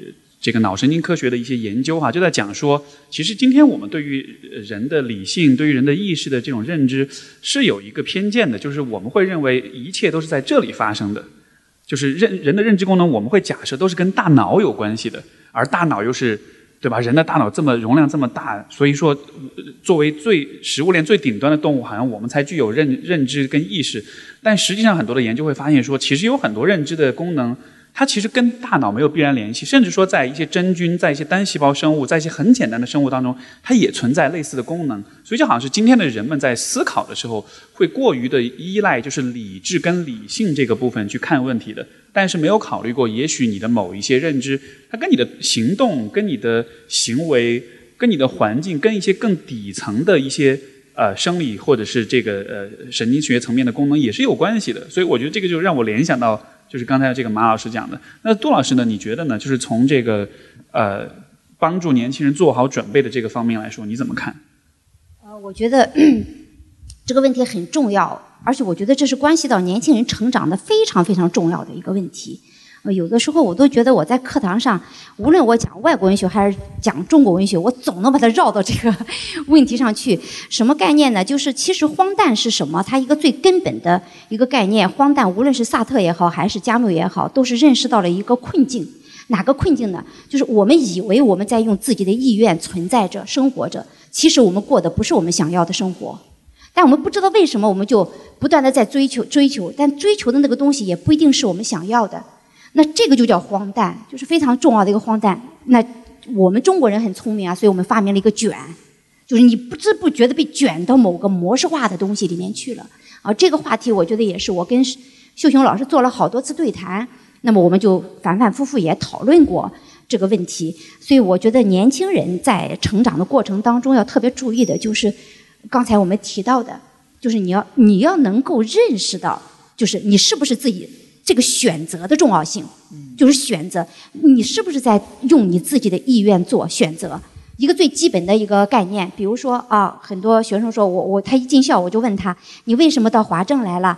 你你看很多孩子的答案是什么？因为我我爸妈觉得华政不错，或者说因为我爸妈年轻的时候想当一个律师没当成，所以我来了。就是你看很多时候还有的说，哦，我感觉是我自己做出的一个选择，但这个选择你又会发现它又非常不可靠。他走进这所学校以后啊，哎，他有的时候你会发现他学着学着他又说，哎呦，我好像不喜欢。反过来，有些别的学院的非法的学院的学生，他学着学着说：“哎，我可能会非常喜欢法学。”你会发现，我们人生当中最大的一个困难其实是选择的问题。那而荒诞就是，我们很多时候我们选择的时候，我们的参照系并不是有些是因为我们理性有限，这个没办嗯嗯没关系，我们会微调。你可以人生当中可以调调整，但很多时候我们犯的一个基本错误是，我们在做出选择的时候，我们依据的那个标准，可能是一个模式化的东西，可能是一个外在的，我们集体无意识当中形成的，并不一定是完全健康的一个标准。哎，我们举最通俗的，比如说很多女孩子说，我选择要减肥，那你选择减肥的那一刻，你依据的标准是什么？是因为你觉得我真的是需要减肥吗？很多时候不是。是朋友圈其他女性朋友太瘦了。对对对对对对。哦，别人太瘦了，哎，或者是你看我们集体无意识当中，就是有一次我跟秀雄老师我们在对谈的时候，我们也谈到过，很多时候是因为我们民族文化当中的啊，因为我们太久的一个等级制文化的一个历史啊，我们形成了一个攀比文化。这个攀比文化是我们文化当中一个顾忌啊。我们不知道它存在，但它存在于我们每个人身上。就是我们不知道自己想要的是什么，但是我们以为我们在那个东西是我们想要的，其实是因为你跟别人比较以后，我觉得是别人拥有，所以我也应该拥有。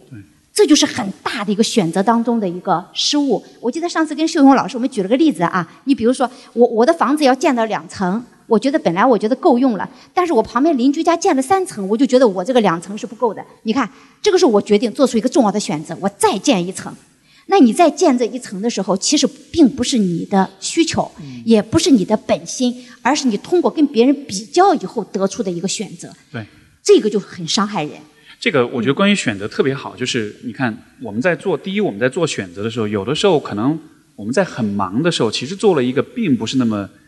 呃，忠于自己内心的选择，对吧？比如说年轻人他出来，他读什么学校也好，他做什么工作也好，他可能压根儿都没有一个时机会，就是闲下来好好想想、发发呆，想想看这事儿我喜不喜欢，这是一个挑战。第二个挑战就是有的时候你 OK，你做了一个其实不那么准确选择，然后你走上这条路了，你走到半路，你觉得哎好像不太对，但是这个时候我们去推翻自己的选择，这又是一个很难的事情。就是比如说我们经常会遇到一个很多朋友的提问，就是我本来做这个专业，但是我其实特别想干另外一个事儿。我现在做的是律师，但是我其实特别想去学画画。我或者说我本来是画画的，但我现在特别想去做律师，对吧？但是我们会有一个羞耻，就是如果我去放下我一直都在做的那个不是太适合我的事儿，去做一个很想做的事儿，我就有沉没成本，我就有机会成本。然后我好像前面做的事儿就像是浪费了，我的人生就浪费了。这个时候，我们从理性的角度来说，你这个时候立刻做出那个对的选择，这肯定是很重要的。但是人们会自带一种原罪，就是如果我改变、推翻我的选择，那好像意味着我是愚蠢的，我是我是我是不够聪明的，就更增加了一层心理上的阻力。我觉得今天其实，呃，不管是在学校里的年轻人也好，还是走上社会的年轻人也好，我们都很害怕这件事情，因为我们都承受着房价、贷款，包括家庭什么，对吧？我们就会觉得换换道路、换方向，这是很可怕的事情。但是好像如果我们从今天的讨论来看的话，这其实是必然，就是好像是你，你就是在一开始没办法那么了解你自己，所以你你的了解真的是人生路上到了一定的时候，你内心的声音足够强了，你才意识到，哦，我其实很想做的是什么。但是好像我觉得我们的社会对于推翻选择、改变或者反转选择这件事情，总体来说是是是是有点皱眉头的，是不太喜欢的。但我觉得好像还是在进步吧。就是以我的体会来讲，我附近的好多学生，呃，开始有勇气，呃，做出真正自己想要的选择。比如说硕士毕业之后，并没有去某个媒体或者去找某个工作，就自己独立创业了，比如开个民宿啊，或者去当那个 UP 主啊，等等，这个都有，就是开始逐渐的多元起来了。所以我觉得可能年轻人，就是毕竟比我们更年轻的这个一代人、两代人，嗯，开始在主宰自己的命运。所以我觉得这个内心强大比一切都重要。就是这种有勇气做出改变，是非常非常人生非常重要的这个一点。对，还有改变的时候要注意策略。比如说，像我的很多学生，他会说：“老师，我觉得这个专业不适合我，该怎么办？”呃，那你要看，那有的时候其实你已经大四了，或者说我要猛一下哦，我要通过考研改变专业，我觉得都不现实。呃，因为这样的话会让你这个整个人生当中就坍塌了，什么都做不到。我我就经常给他们提。呃，两个策略，第一个人生是需要不断不断微调的，那么你可以在后面其他的方式当中去慢慢靠近你自己的理想，比如说像我们人呃社会现在我觉得有一个好现象，就有个概念叫斜杠青年，就是斜杠青年其实就是让人生变得多元化，我觉得这个更科学一点，为什么呢？我们不能够忽略谋生的问题，光谈理想不谈说啊你们都去追求理想，然后你们不要考虑谋生，我觉得这个论调是很害人的。他流落街头了怎么办？理想 怎么实现？所以包括我自己的小孩他读书的时候，他也是很很聪明的、很务实的。你比方他一开始他说要学文学，那其实我心里是不愿意的。我觉得啊，你不要再重复我这个道路，因为太艰难，太艰难啊。但是他说我要学，我说可以。哎，我就发现他学学了一年多之后，他开始长大了一点，他开始意识到谋生也是个严重的问题，啊，所以他就说那怎么办？他说我学个双专业，我说哎，这个就可以。哎，你比如还有我的一个学生，他快毕业了，他说老师，其实我一点都不喜欢这个专业，我真正的理想是学声乐，但是我知道这是一条多么凶险的道路，就是你抛弃你现在那么好的法学专业，我去学声乐，我说老师是坚决不同意的，你好好的把法学读完，好好的到律所找一份。呃，薪水比较丰厚的工作，让你这个外乡的孩子可以在上海生活下来。我但是这并不意味着你人生可以很凄惨，因为你有业余时间，业余时间找个培训班或者到哪里去施展你的音乐的才华吧，这就叫斜杠青年。对，我觉得这就是一条出路啊！就是不光要有死脑筋，对对，不光要有西西弗斯的那个一腔热血和勇气哈，你也得有这个马老师的孩子的那种发散思维。哎，我找别人来帮我，我做点聪明的策略上的选择，借一点外力或者是怎么样的。这个这个问题就是关于选择，我我我的一个比较呃常用的一个判断方式，就是说，如果你想着做一件事儿，然后这件事儿其实会更难，但是你又特别想，那通常这个选择就是对的。因为如果你想要做的那个事儿是更简单的事儿，那有可能是因为你懒或者逃避，对吧？但是如果你每天朝思暮想的一个事儿，相较于当下的生活来说是更挑战的，那那说明就跟那个局外人的这个这个莫尔索一样，他做的那些事儿不是因为他堕落，因为那些事儿要做的话。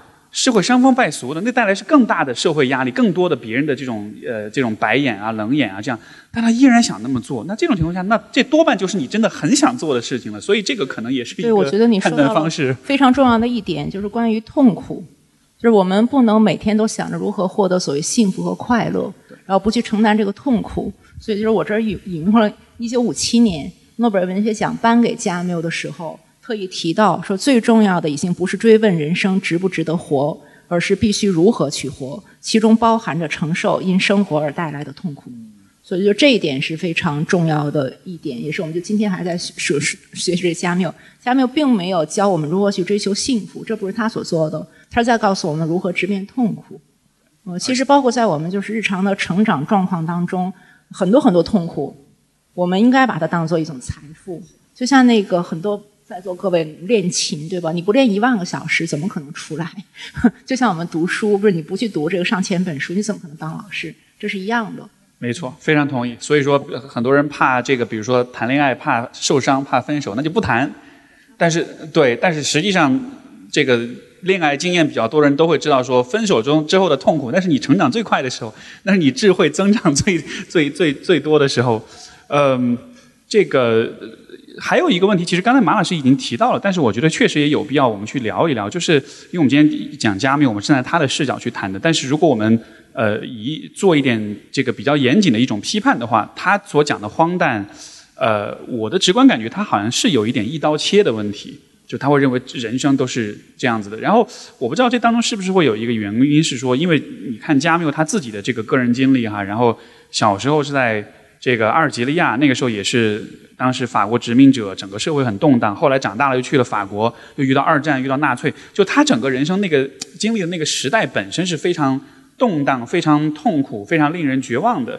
所以有没有可能他的这个关于荒诞主义，它像是一种以毒攻毒的一种防御机制？就是我在一个很糟糕的时代，我把事儿想得更糟糕，这样会让我自己有点力量感。就会不会这也算是他这这个他的思想当中的一种？也许是一种局限性，或者是这个不知道二位老师怎么看？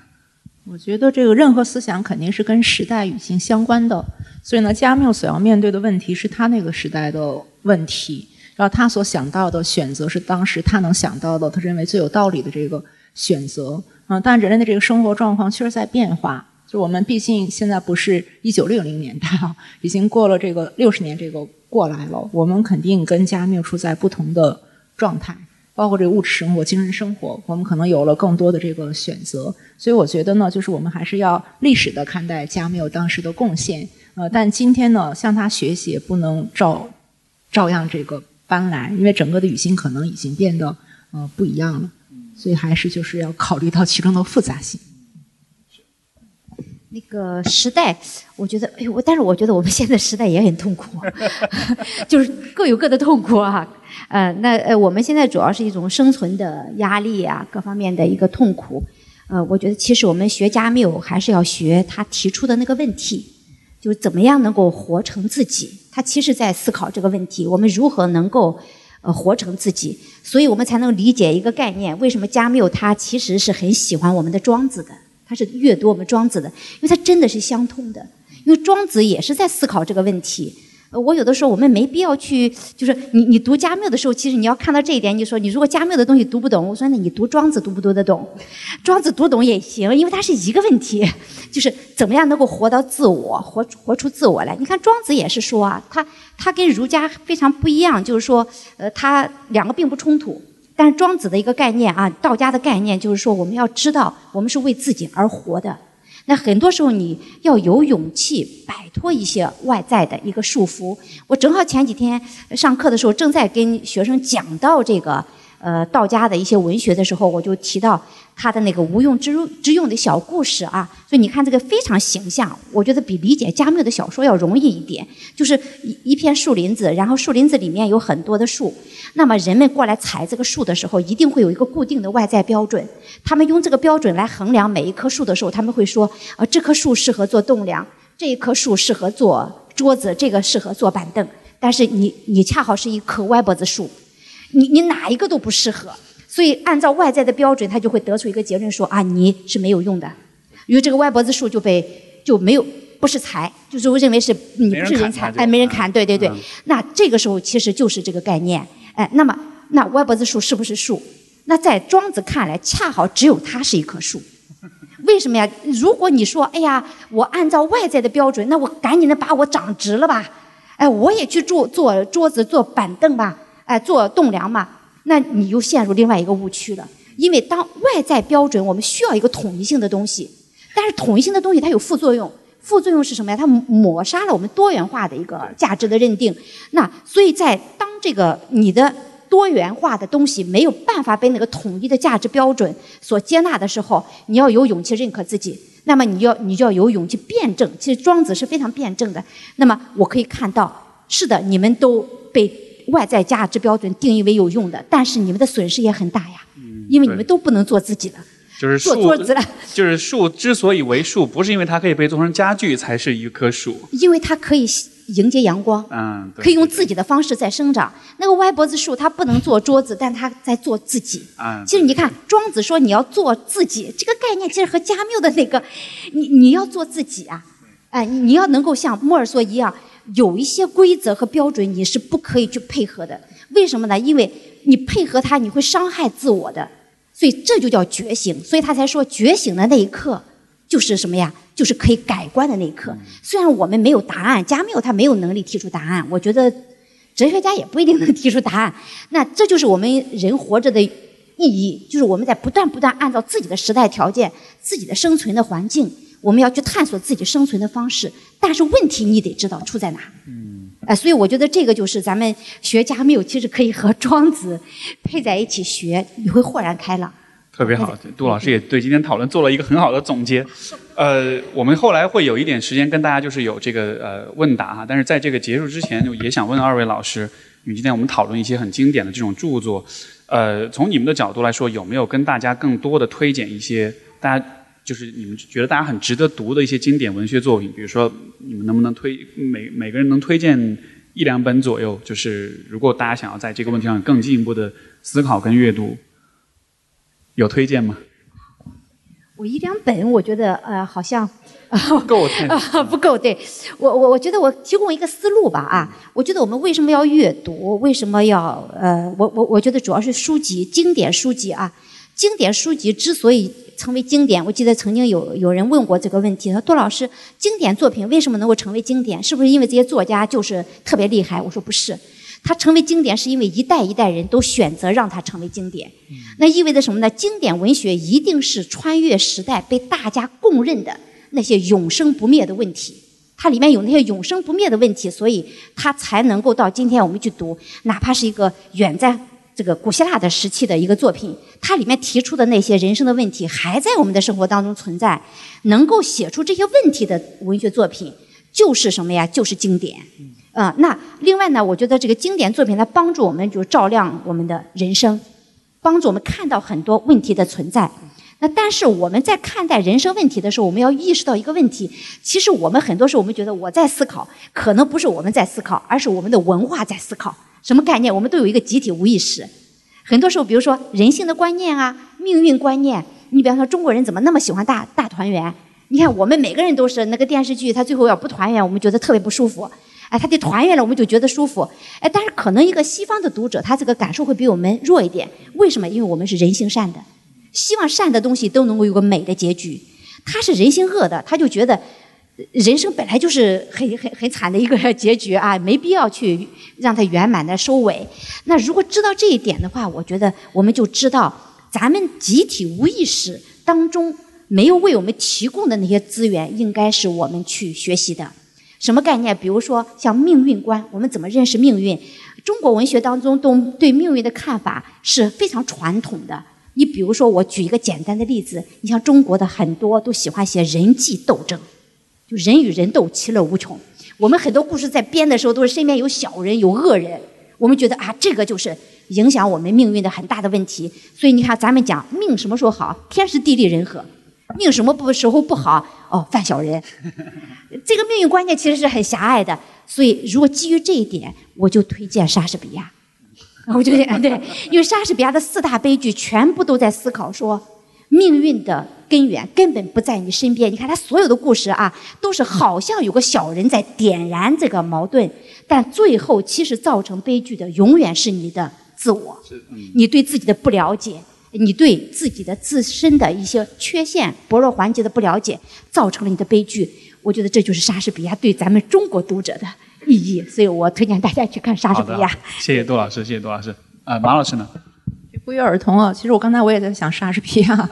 莎士比亚近两年在西方已经被搞得很政治不正确了，就是他非常典型的白金男嘛。就是白人精英男性，嗯，所以我看好多就是这一两年编的大学文学选本当中，居然没有再出现莎士比亚了。哦，这是这西方政治正确做到极致的一种不太理性的这种做法。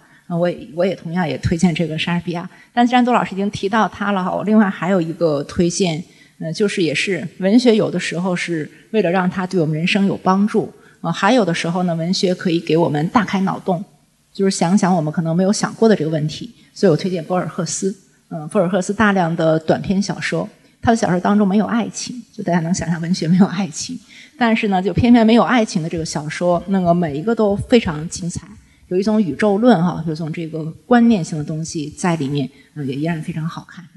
好的，好的，谢谢二位老师。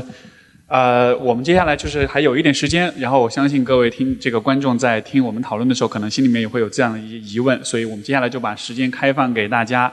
各位有问题的话，欢迎举手，然后向其中我们其中一位或者是我们三位提问都可以，好吧？有没有需要提问的？我想问三位老师，就刚才说到选择这件事情嘛，就是选择热爱的事情，可能更容易活得有意义。但是我现在迷茫的是，就好像我的生活中没有特别热爱的事，就特别执着的那种像艺术家一样热爱的事，就是普通的热爱，小红书类的热爱。所以我想说，在这种情况下，如何生活的有意义？我是觉得，真正一个美好的社会，不是为了让那些有理想的人生活的多美好。而是让这个普通人都能生活的比较美好，嗯，所以包括就是在座的各位，如果没有那么远大的理想，就是没有那么执着的爱好，我觉得也挺正常的。那可能呢，你就能够有机会过一种更加平衡的生活。那既然可能我有多个爱好，爱 A 爱 B，那你就轮流爱呗，对吧？就是来拓宽自己的这个视野，嗯，我觉得也挺也挺重要的。刚才杜老师讲那个斜杠嘛，那你可以斜杠再斜杠，你四五个斜杠这个下去，那不很有意义？我觉得那其实是比较符合呃，包括当时那个空想社会主义时候对个人生活的理解，就应该尽量的去拓宽自己的边界，嗯，不要局限于每一个小小的这个角落。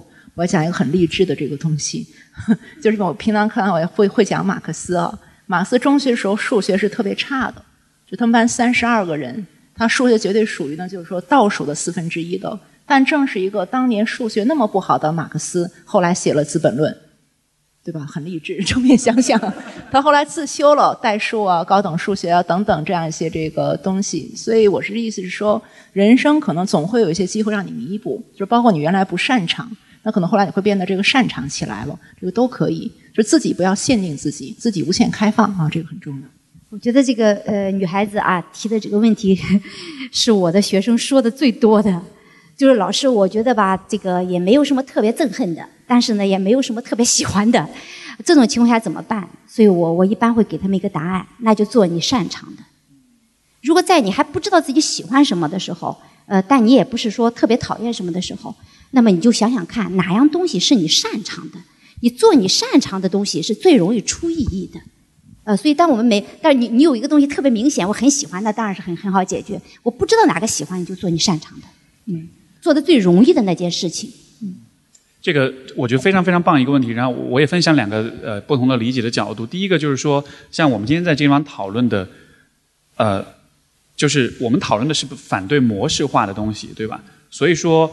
有一个追求理想，有一个有意义的事情，然后你热血的追求，这这也有可能是一种模式。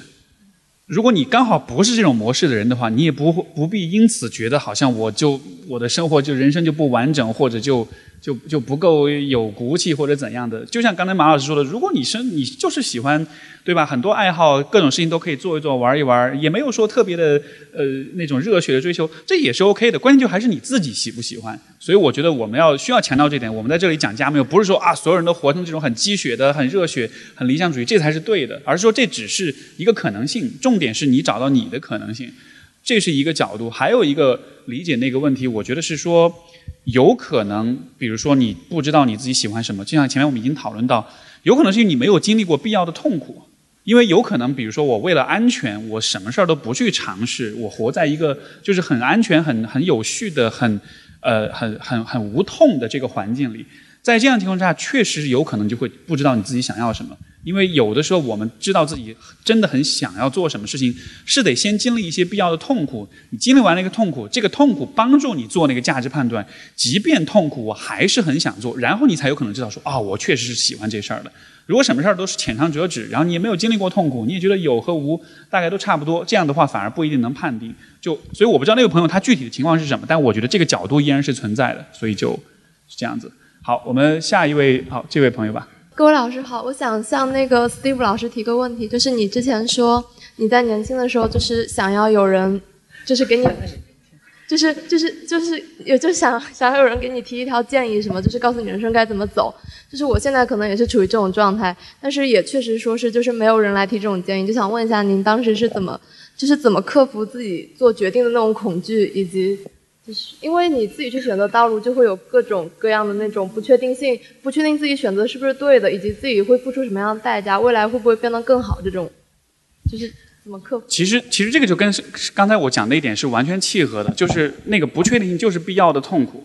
就是你在想这个问题的时候，OK，一方面是没有路径，没有明确的职业规划、上升的空、上升的道路，但另一方面就是，如果你想要得到那个路径的话，你要放弃的东西，你愿意放弃吗？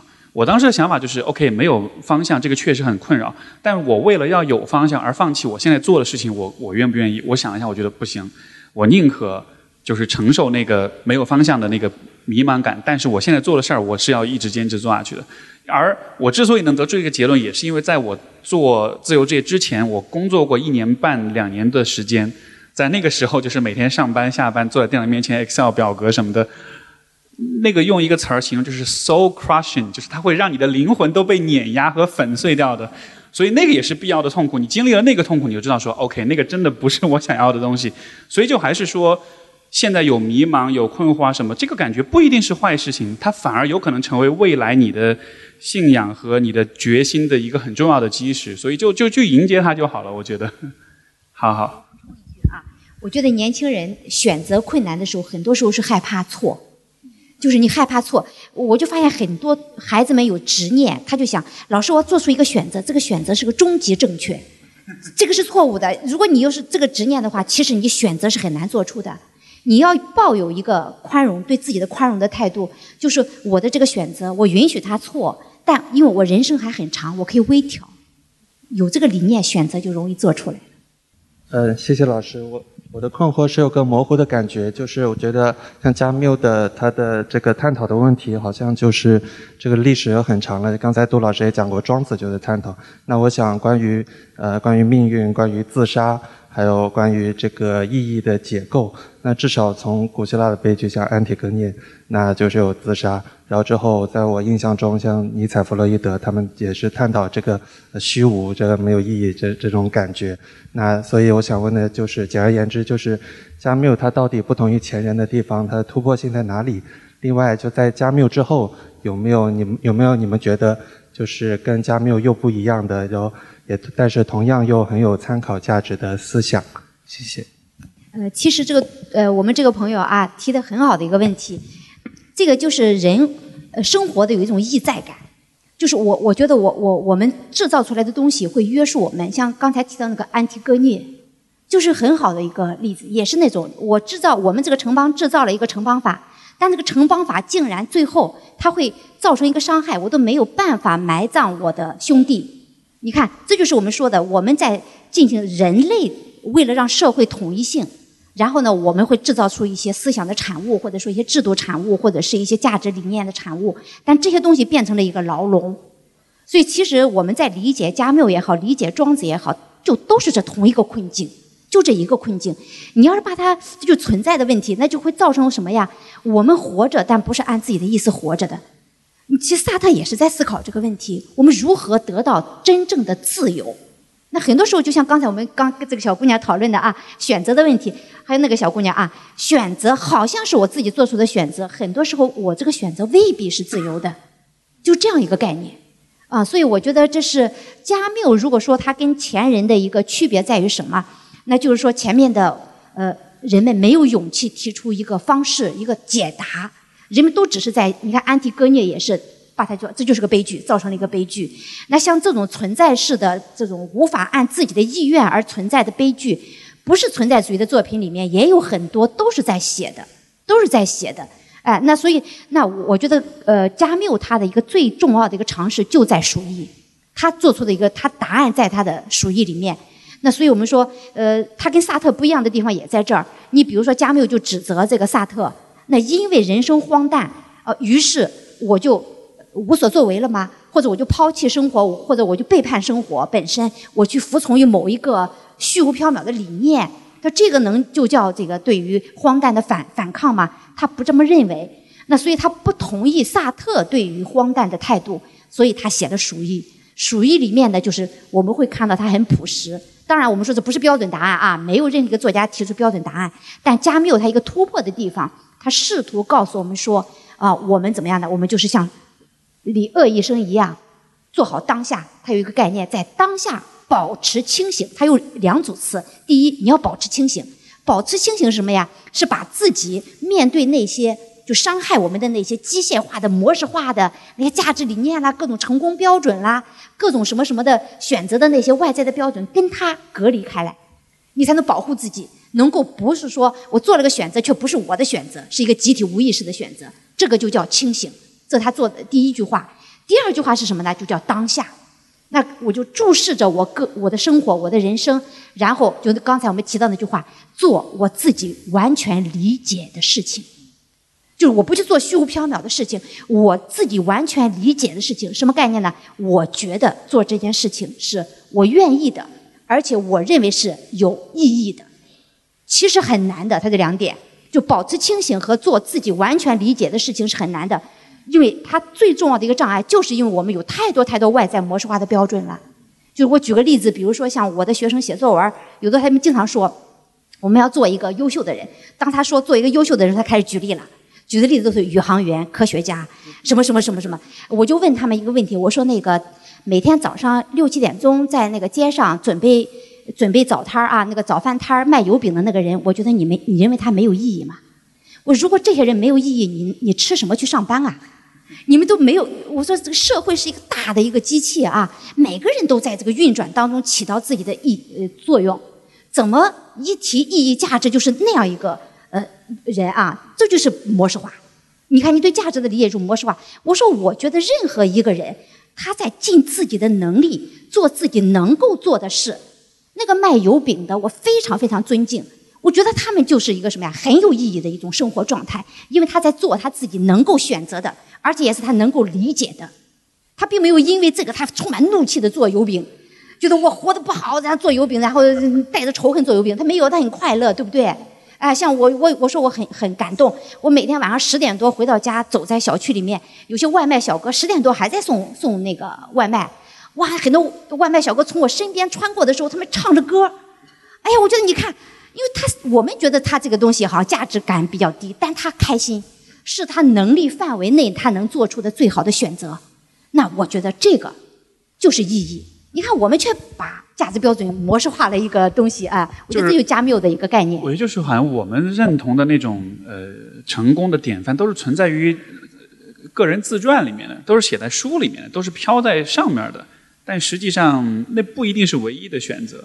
身边的很多很亲近的，因为我们有个模式化的成功观。对对对对对，所以非常棒的一个点。好。哦，很高兴杜老师选我，因为我是那个之前上周后台给您留言联系您的那位同学。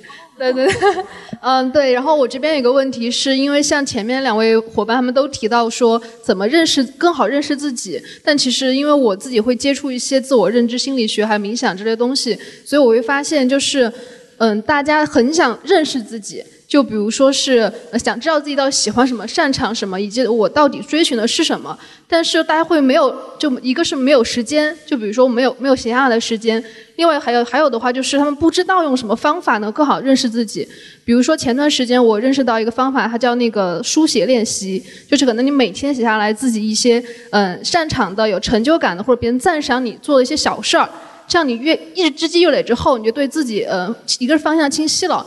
另外一方向，你会发现每天你都多爱自己一点。不像这样的小练习是没有人教我们的，所以想说，嗯，各位三位老师有没有一些建议，说能够帮助我们更好的自我关怀，更好认识自己？可能不像这种长呃长期的一些心理咨询，可能是日常的一些小的一些练习有没有？嗯。我我可以分享一点，其实刚刚我们前面已经讨论有有讨论到，就是说人对自己的认识不完全是靠这里来的。因为今天的时代是过度理性化的，信息的爆炸、信息的技术会让我们认为所有的问题都是都是在信息的寻找跟积累当中的。但是其实人对自己的认识很多时候就是通过做。刚才马老师讲了，就是通过做。嗯，我举个最简单的例子，因为我有很多年就是练拳击、练泰拳，对吧？然后呢，也会经常会遇到有些新的伙伴，他们来学啊、来练啊什么的。然后包括有很多人会问，哎，这个到底怎么样？适不适合我？我说，你要知道这个适不适合你，就做一件事儿。你有找一个机会，你你你挨两拳，你挨了两拳之后，你才会认识到你自己是个什么样的人。你在没有挨拳头之前，你就会觉得啊，那就是一个很炫酷的一个哇，看上去好帅的一个运动。你挨了两拳之后，你才知道你心里面的那个反应。有的人是非常非常恐惧，有的人是反而是被调动起来，也有的人可能是就大家的反应都不一样。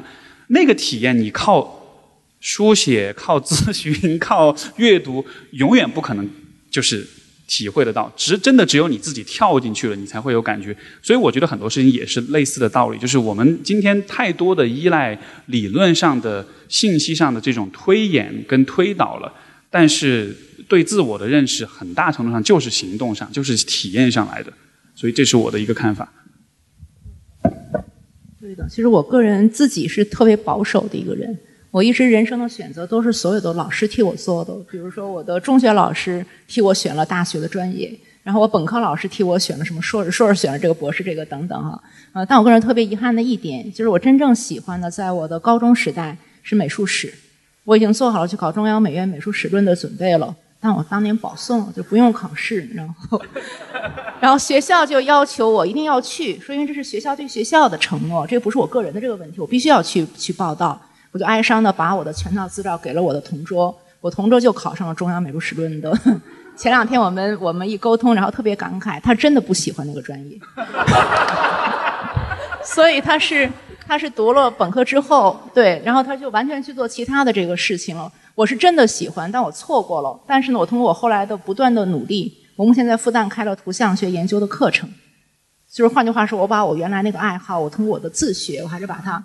延续下来了，所以这点希望能够给大家这个启示。就还是说的哈，就是不要被周围所这个主导，自己还是要去试一下这个到底行不行。就是要有那么一种行动的这个呃勇气。那刚才那个多老师讲的是从妈妈这个角度，你要做你自己擅长的这种这个事情。我们可可以可以反向思考，你去尝试一下，认为你认为完全没有能力做的这个事情。呃，我周围有特别经典一例子，我的老公。我的老公跟我一样都是中文系的这个学生，但是他那个高考语文只考了七十四分，当时是不及格的这个成绩。他为什么要上中文系呢？因为语文不好，所以要来，所以要要要来补课。后来确实也是什么小说等等也也也发，我觉得也挺励志的。就是我觉得他勇气是比我强多了，就是要尝试一下哈。就是说为什么我就不可以比语文好起来呢？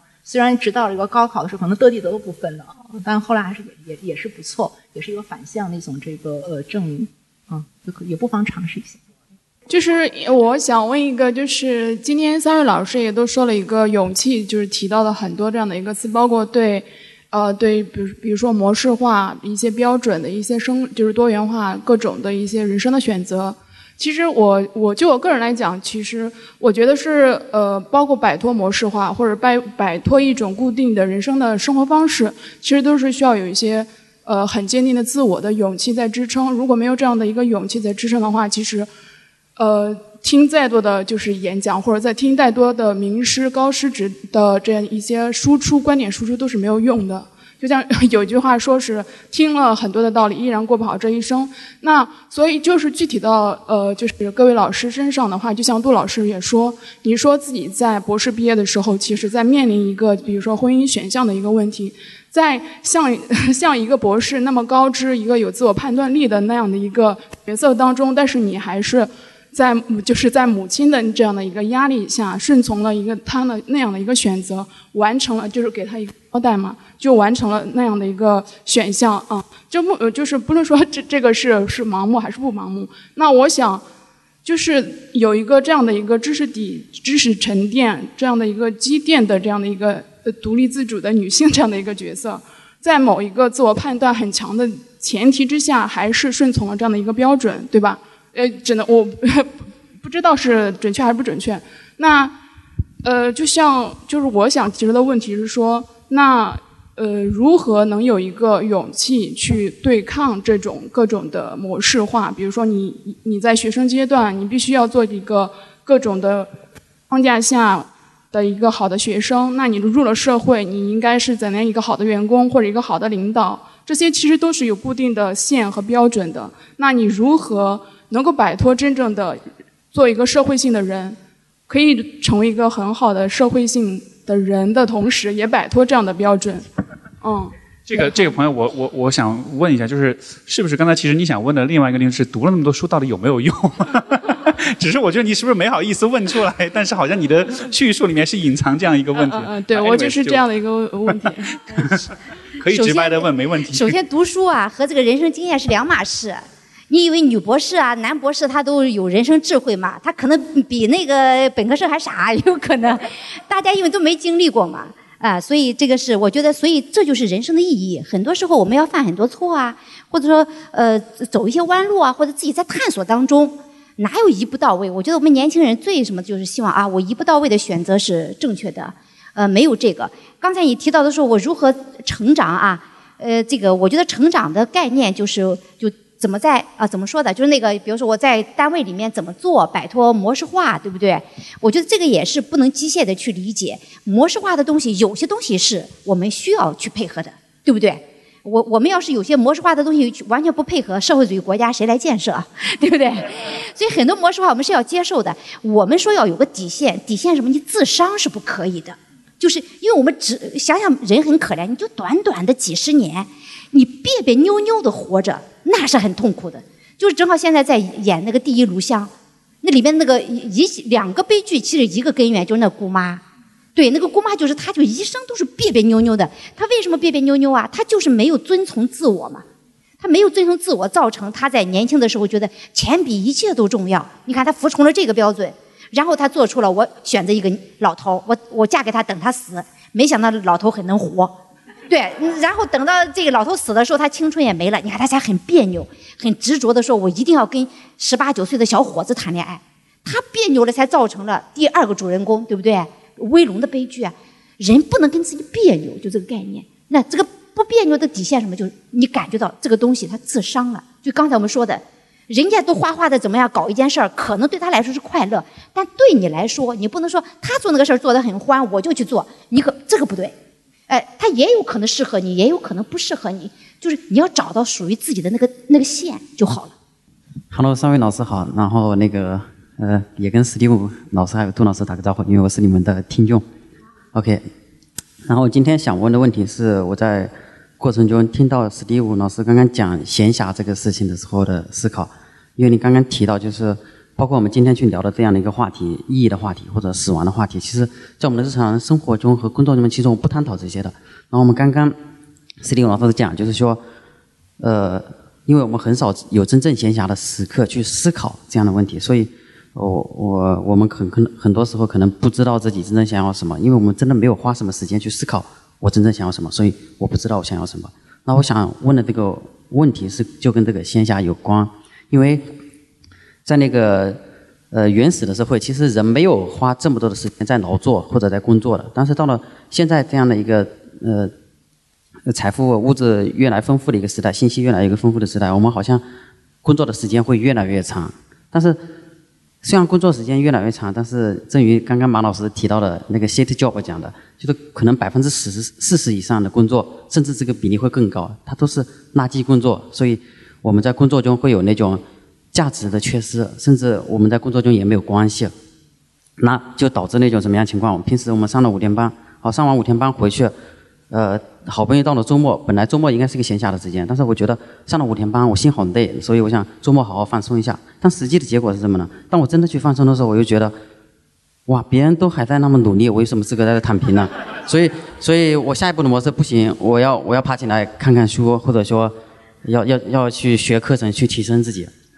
然后学了没没没几分钟，心里就又有个声音在讲：“哎，我已经那么累了五天了，我为什么周末还要让自己继续累呢？”于是没看两分钟又丢了，再刷刷手机。那我我想问的问题就是：那正是因为我们现在就处在一个这样的模式之中，那我们怎么样才能够做到真正的放松？就给自己这样放松的状态，然后再再去思考，就是说，比如说意义的问题，去思考说我我真正想要什么？就是。我们怎么样能够真正的放松下来？我觉得我提问的问题是这个。呃，也也许有这样一个比喻或者一个例子，我估计很多人都会有过，就是呃两种情况。第一种情况是你们有没有经历过你有天出门你忘带手机的？第二种情况是有没有一天你家里停电了的？你有没有注意到，在你忘带手机出门之后，或者你家里停电了之后，你心态上会有一个很微妙的变化，就是。好吧，那既然就这样了，那就那就那就算了呗。我觉得你要找的就是那个感觉，因为因为当你比如说没有停电，有电的时候，你有手机的时候，你就老觉得我还是得做点什么，你就老觉得那个选择是存在的，然后你就会用那些选择去填充你的时间。但其实如果客观上来说，真的就停电了，或者断网了，或者怎么着了，那个状态其实也蛮好的。但是我们就会想象，我们没法在那个状态里面停留太久，但实际上你可以，而且实际上你有过这种经验，你会发现那个那个感觉很爽。我之前有家里就停电了，然后这个而且是还不是跳闸，是供电公司的问题，就停了一晚上。啊，我那晚上好开心啊，不知道为什么，什么事儿都没做，但特别开心，因为就你你就放下所有的期待了。有电的时候，你会想着 OK，电脑打开要干活干活干活；没电的时候，你就 OK，那就这样呗。所以我是觉得这个东西，我我举这个例子，就想说明这个东西更多是个心态上的问题，是个期待的问题，它其实和客观上的这些东西没有关系。只是你得允许你自己进到那个状态里，而那个你你得相信那个状态对你是好的，而不是让你痛苦的。所以，对说这个最最根本的解放是人自自己的解放，就是自我对自我的解放是最最深刻的。然后我也经常就是安慰自己，你说大学老师天天看书，这不是非常正常的事情吗？我就会去看看胡适的八卦，比如说他没那么勤奋。他也经常打麻将啊，经常打桥牌，对吧？等等，对，就是说要要学会自我解压。我觉得人是是这样的，不能自己总给自己加码。呃，其实没有穷尽的。嗯，如果自己想忙起来，二十四小时都不够，可能那何必？我也提个建议吧。我觉得其实这个是因为我们是呃在生存当中没有安全感，我们都没有安全感，所以不知道要做到哪个程度才是安全的。所以我觉得克服这个内心焦虑的一个很好的方法，就是给自己制。做一张表，这个是吧？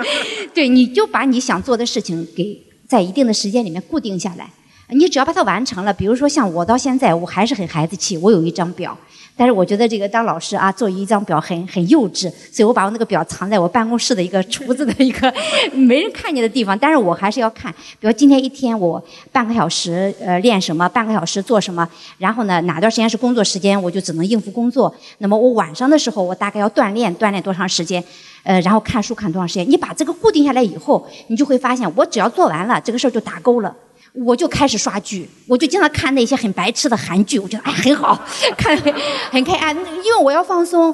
有的时候我也就什么跟同学去聊聊啊，去什么什么八卦一下啊什么的。我觉得，那你如果没有一个计划表，我能理解，那种焦虑感我太熟悉了，就是有负罪感，就你就觉得我不做哪件事好像就很负罪啊，就像我们高校老师。你你在家里你还是说看个电视剧都很负罪，但我把我今天要做的那几件事勾了以后，我可以任意的放飞自我，干什么都可以。所以我觉得做个表，哎，这个表很管用。哎，这个我又想到一个建议啊，我觉得我我不知道这个可能跟上海这个城市有关系，因为它周围就是比较少有荒野、荒郊野外的地方。但我是觉得，如果你所处的一个城市，比如说不远的地方就可以有一座山或者是一个荒野的地方，我觉得其实到大自然里面是特别好的。因为首先你进到大自然里面，你还在玩手机，那你会觉得自己很蠢，所以你反而有一个压力，就是我来了这儿，我就不要玩手机，把它收起来。然后你就是花一两个小时、两三个小时在树林里、在沙漠里、在森林里，就是就是晃悠、晃悠、晃悠。但是那个晃悠的过程，就是刚才我说跟停电是一个道理。你知道我来了这儿，我没有什么要做的，我就是待着，我就是走走路，那反而能帮你放下那个期待。如果一直在城市的环境里，你看着这么多的书，这么多的人。就它还是在提示你，所以也许走走回回归到自然里面也是一个，而且是纯自然，还不是那种公园的那种自然。公园里面又看到哇，别人又带小孩，又养狗，又怎么着，又开始别人开的车，对吧？又开始比较。但是纯自然的地方，我觉得是可以带来这样的一种感觉的。所以，好吧，那就今天就非常感谢各位的光临，也非常感谢二位老师的分享。那谢谢大家，谢谢大家。